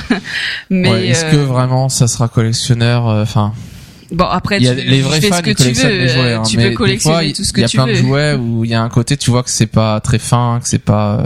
Enfin, c'est fait pour jouer, Ah, c'est pas fait pour en être. effet euh, la, c'est la fait pour que les enfants jouent jeu. avec, donc euh, c'est pas. Les euh, Playmobil euh, Ouais. Ouais, ou les Lego, tu sais, ils ont fait tous les Lego, Harry Potter, Indiana Jones et Le tout. bastion Enfin, du crépuscule en. Lego. Enfin, ouais. Lego, c'est Lego qui le fait, c'est pas Mega Brands. hein. Non, non, mais enfin, je veux dire, ils peuvent faire quelque chose comme ça et c'est pas trop mal fait. Voilà. Enfin, en tout cas, il y aura ça, ça va arriver euh, été 2012, donc on en sera euh, plus dans un an. On a encore un peu le temps d'y voir venir, mais voilà, ça peut être un début, euh, en tout cas, de partenariat euh, qui se met en place. Euh, Yuri, si les nos auditeurs ont envie de jouer à Diablo 3 cet été, qu'est-ce qu'ils doivent faire Alors, il, faut que euh, qu'ils se rendent à la Gamescom où Blizzard sera présent. Alors, c'est quoi la Gamescom C'est une conférence de jeux, j'imagine. Ouais, c'est l'équivalent de Ouais, une le convention. 3, euh, c'est une sorte de convention de jeux vidéo comme le 3 en Europe, Mm. en Allemagne. Je sais plus quelle ville c'est, ça a changé récemment. Euh, euh, Cologne, peut-être C'était Cologne. Cologne avant, mais je sais pas non, c'est Cologne, je crois, et avant c'était euh, un truc paumé. Düsseldorf. Non. Non. Tiens, non, euh, ah non, allemand, vite. ouais. Donc voilà, Blizzard sera présent. C'est rare. Blizzard n'est pas présent à l'E3. Blizzard n'est pas présent au TGS, au Tokyo Game Show. Attention, pas le Toulouse Game Show, hein, Tokyo Game Show. Donc c'est les trois grosses conférences. Et par contre, à la Gamescom, il est, il est présent. Donc c'est c'est intéressant parce que ça veut dire que bah, ils sont prêts, ils font une BlizzCon euh, chaque année aux États-Unis et la Gamescom, histoire qu'il y ait des joueurs quand même en Europe qui puissent aller tester les derniers jeux, notamment Diablo 3 cette année. Donc, euh, donc bon, euh, ça fait plusieurs années qu'ils sont là à Gamescom, donc c'est pas très surprenant. Euh, McCracken, tu voulais nous parler ce mois-ci de ta grande passion pour StarCraft 2. Alors je te laisse la parole. Ouais. Alors bon, vous savez qu'en ce moment, euh, les à côté de WoW, il y a, il y a donc Ponfétude qui font des des vidéos de StarCraft 2 et pour leur 300e et 301e vidéo, ils ont décidé de faire un hommage à Georges. Qui est Georges Donc ce n'est pas Gorger mal prononcé, c'est bien Georges de l'équipe Ponfétude. Euh, alors pour raconter l'anecdote, ce qui s'est passé, c'est que l'équipe Ponfétude a décidé, enfin avec euh, en partenariat, en partenariat avec Gamecult, euh, de, de, de faire un, un match à 3, enfin un match de, donc de 4 contre 4, mais en 3 manches. Alors je, je connais plus le nom parce qu'il y a un nom spécifique pour ça. Et euh, dans l'une des parties, Georges est apparu. Et Donc, euh, Attends, le concept c'est euh, l'équipe de Ponfétude contre l'équipe Gamecult. contre l'équipe Gamecult. Ouais, c'est les quatre meilleurs joueurs de Gamecult théoriquement. euh, Théoriquement, ouais. Ouais. Et euh, du coup, ce qui s'est passé, c'est que Georges est apparu et euh, nous a fait la pure merveille que que que qu'on aurait pu voir dans l'équipe Ponfétude. Il nous a la fait vidéo euh, la plus drôle ouais, que voilà. j'ai jamais vue. Il a fait une appa- la, la contribution Georges. Alors euh, pour ceux qui ne l'ont pas vu, j'aimerais pas vous la spoiler, mais euh, ce qu'il a fait, c'est qu'il a euh, alors bon, je, je suis obligé de vous la spoiler quand même. parce que- Oui, vous la spoiler, mais je vais vous dire de, quand même. de toute façon, ce qui va se passer, c'est que je vais vous le raconter après pour le, la 300e et la Explique déjà 300e. un peu. Ouais, ouais, Qui est. Georges Mais il faut le voir, il faut voir avec les Ouais, commentaires. voilà, c'est il faut voir est les commentaires, c'est ça qui est drôle. Et donc Georges a décidé de lâcher un, un, donc à ce moment-là, un, un, bon là, à ce moment-là, je crois que c'était un, un, un 3 nuke. Non, 4 un 4 nuke. hein, donc il a fait un 4 nuke euh, sur la base euh, ennemie adverse en, en sacrifiant ses. Alors euh, explique qu'est-ce que ça veut dire pour Oui, les gens qui jouent là, pas à StarCraft c'est 2. un Je vais vous expliquer, Nukes, vous en faites pas, je vais vous expliquer. Qu'est-ce que c'est qu'un 4 nuke Dans StarCraft 2, vous pouvez créer ce qu'on appelle des euh, des ghosts, donc des fantômes, qui euh, permettent de, de, de- lâcher des bombes nucléaires sur une base adverse. Et- ou même sa propre base, hein, mais euh, et donc du coup, euh, c'est pas très malin. ah, si, il y a des vidéos qui montrent que c'est très malin. Et donc du coup, Ça tue pas ta base alors. Non. D'accord. Parce que euh, si ça tue ta base, c'est pas très non, malin. non, il faut lâcher plusieurs euh, donc bombes nucléaires, ce qu'on appelle nukes, pour euh, pouvoir vraiment détruire la base, quoi. Et donc du coup, ce qu'il a fait, c'est qu'il a lâché quatre nukes, quatre bombes nucléaires sur le sur le donc sur le même point, mais en laissant ses quatre ghosts à côté. Et ça fait qu'il a sacrifié ses ghosts et ses pour lâcher quatre nukes sur une base en et c'était le seul truc qu'il avait fait de la partie, quoi. Voilà, donc en gros, euh, il fait rien à part se barricader dans sa base pour sortir 4 ghosts et 4 bombes nucléaires. Qui Pose sacrifie ces mecs à côté d'une expand, ce qu'on appelle une expand, c'est pas la base principale de l'ennemi, c'est sa base secondaire ou sa troisième. Et il fait ses, il met ses quatre mecs, il lance ses quatre nukes et il est content quoi. Il dit ouais j'ai, tué une base et tout. Et voilà, c'est la contribution Georges. Georges. Le truc Et- qui sert à rien. Oui, donc voilà. Et en rapport, euh, après ils ont eu une autre confrontation, donc une, une autre partie à trois manches où Georges est apparu, mais il nous a pas euh, délivré d'un d'un donc d'un four nukes pour nous la préparer pour le tuto. Et donc la vidéo 300 de Ponfétude, ce qu'ils ont fait, c'est qu'ils ont fait un trailer, le tuto nukes. Et au début, je le regarde, je fais c'est cool, ils vont faire un truc super sérieux, je vais être content, c'est parce que c'était la 300e vidéo, donc c'était Toi normal. tu qu'ils fassent croyais ça. au Nukes. Ah, moi, j'y croyais à Vraiment fond, hein. c'est une strat. quoi. Euh, non, parce que juste avant, ce qui se passe, c'est que juste avant, il y avait une vidéo où le mec, il avait fait que des nukes. Donc je me suis dit, Ouais, grâce à tu cette vidéo-là, ah, ils étaient super inspirés, quoi. Et donc du coup, je regarde la vidéo et qui je vois en, en acteur principal, je vois Georges. Et Georges fait, purée, il nous a fait un truc de ouf, ça se trouve et tout. Donc là, je veux pas Et vous spoiler, par c'est- contre. Cette vidéo, c'est le trailer. Donc c'est le, quoi donc le trailer, c'est les tutos for nukes de George. Le trailer, C'est le l'intro remake de la, de la vidéo d'intro de StarCraft 2. Ah oui, Vous oui. savez, ce marine Ah oui, pardon. qui rentre, qui met son armure, machin. Et là, c'est Georges qui rentre. Ils ont fait des trucs, des décors un peu en carton et tout, ouais. euh, façon euh, Michel Gondry. Et euh, voilà, il rentre, il met ses chaussons, ses machins, il se prépare pour euh, faire le tuto for Nukes. Voilà, c'est ça. Et euh, donc en regardant la vidéo de donc la 301e vidéo, je comprends que c'est Georges qui fait le truc et je me dis c'est bon, il va faire un truc de ouf. Il fait un truc de ouf exact comme euh, je le pensais donc je vous je vous dis rien. Et en re-regardant le trailer, à un moment donné, si j'avais mieux regardé, on voit qu'il y a une sorte d'écran d'ordinateur et on voit le nom Georges. Et là, je m'étais dit c'est bien, ils avaient tout dit dans la vidéo, il fallait juste être plus attentif sur la donc sur ce trailer quoi. Et donc euh, je vous invite euh, amis fans de StarCraft cette 2 et amis de Ponfétude de regarder de re, de le regarder- tuto for Nukes. non, sur lequel on pourrait presque y croire que c'est sérieux. hein. Ouais, ouais. mais de regarder donc euh, de regarder d'abord la vidéo contre Game Cult euh, dont c'est Ouais, c'est- le, le- phénomène Georges. Ouais, c'est ça pour comprendre le phénomène George. Mais vous pouvez le voir sur les six matchs, euh, on voit trois apparitions de George et c'est toujours épique. Et euh, donc après il y a le trailer et après la vidéo de George. Et là vous pouvez regarder, c'est vraiment euh, c'est quelque chose d'extraordinaire. J'ai bien rigolé. Allez, Et- pour vous donner envie sur une vidéo de Game Cult là, il y a moi un truc qui m'a fait beaucoup rire, c'est que euh, vous savez quand quand l'ennemi attaque la base, il faut vite, enfin s'il y a un ennemi qui envoie des unités aériennes et qui attaque vos vos récolteurs, il faut vite tous les enlever pour les écarter et essayer de défendre.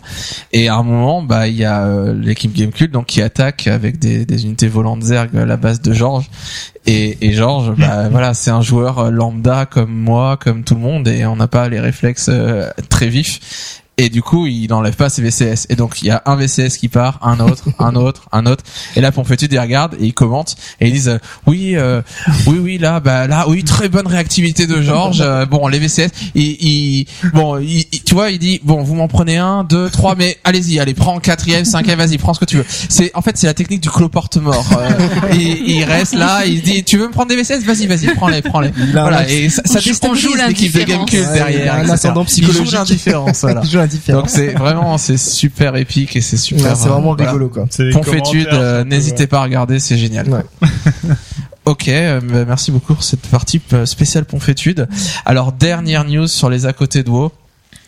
Euh, Il y a un événement qui va se passer fin juillet chez Blizzard qui aurait un rapport euh, a priori avec Diablo 3, on suppose. Euh, c'est pas top secret, mais c'est assez secret. Blizzard a convié un certain nombre de personnes de la presse européenne, américaine, pour euh, leur les inviter à un, press tour comme il fait souvent. Et donc, euh, en l'occurrence, euh, il y a plusieurs personnes qui y vont, mais ils n'ont pas le droit d'en parler vraiment. Ils peuvent le suggérer, mais théoriquement, ils vont signer un NDA. Et une fois qu'ils vont revenir, le NDA va tomber. Et au moment où le NDA tombera, voilà, ils auront tous les, les journalistes du monde auront préparé leur dossier et ils vont tout balancer sur le net en même temps, qu'il n'y ait pas de favoritisme par rapport à à- enfin au moment où c'est dévoilé. Et euh, Hype avait suggéré le fait que euh, ben voilà qu'apparemment il y avait des rumeurs qu'il y aurait quelque chose fin juillet. Ok, c'est tout. Et puis un peu plus tard, Judge Hype a dit euh, bon, si jamais je vais chez Blizzard, un de ces quatre, quelles questions vous aimeriez leur poser Et dans toute l'éventualité que peut-être bientôt il y aurait quelque chose. Ouais. Et donc les, les rumeurs qui circulent sur internet seraient bon a priori on va parler de Diablo 3 euh, c'est le plus probable à mon avis c'est de ça qu'ils vont parler quand il y a un patch WoW on fait pas de press tour c'est pour un nouveau jeu ou une nouvelle extension euh, et apparemment selon certains certains autres sites il y aurait une nouvelle fonctionnalité de Battle.net qui serait dévoilée alors on sait pas qu'est-ce que c'est mais euh, moi j'ai très hâte de voir euh, ce que ça va être donc fin juillet allez sur Judge Hype euh, faites un peu le tour de régulièrement voir dans les parties Diablo 3, Starcraft 2 euh, s'il n'y a pas des trucs un peu nouveaux parce que on va peut-être apprendre quelques trucs intéressants si c'est des fonctionnalités Battle.net qui pourront peut-être concerner du coup World of Warcraft aussi. Voilà, on a terminé pour cet épisode numéro 9. J'espère que ça vous a plu. C'est bon, tout va bien? Vous avez rien à rajouter? Ça va, tout va bien, merci. Bonnes vacances à ceux euh. qui Bonnes vacances à ceux qui partent. euh, Ouais, il y en bon a à qui, ceux qui euh, restent. qui attendent le podcast pour partir et avoir Ah oui, de, de Ah oui, l'écoute, alors, euh, donc euh, bonnes vacances. Voilà, j'espère à réussir à poster le podcast assez vite pour euh, ceux qui l'attendent ce soir. Et euh, on espère que 22 pendant heures, votre long trajet de route, vous allez apprécier euh, ce neuvième podcast. Ouais. Ok, bon, prenez des bonnes vacances, profitez-en. On se retrouve le mois prochain, au mois d'août. Euh, deuxième semaine d'août, à moins qu'il y ait un événement spécial, mais sinon on va se fixer là-dessus. Morts, euh. que, que ça va se calmer hein, les décès. C'est pas cool quand même. Voilà, on se retrouve le mois prochain pour de nouvelles aventures. Allez, salut tout le monde. Salut. Salut.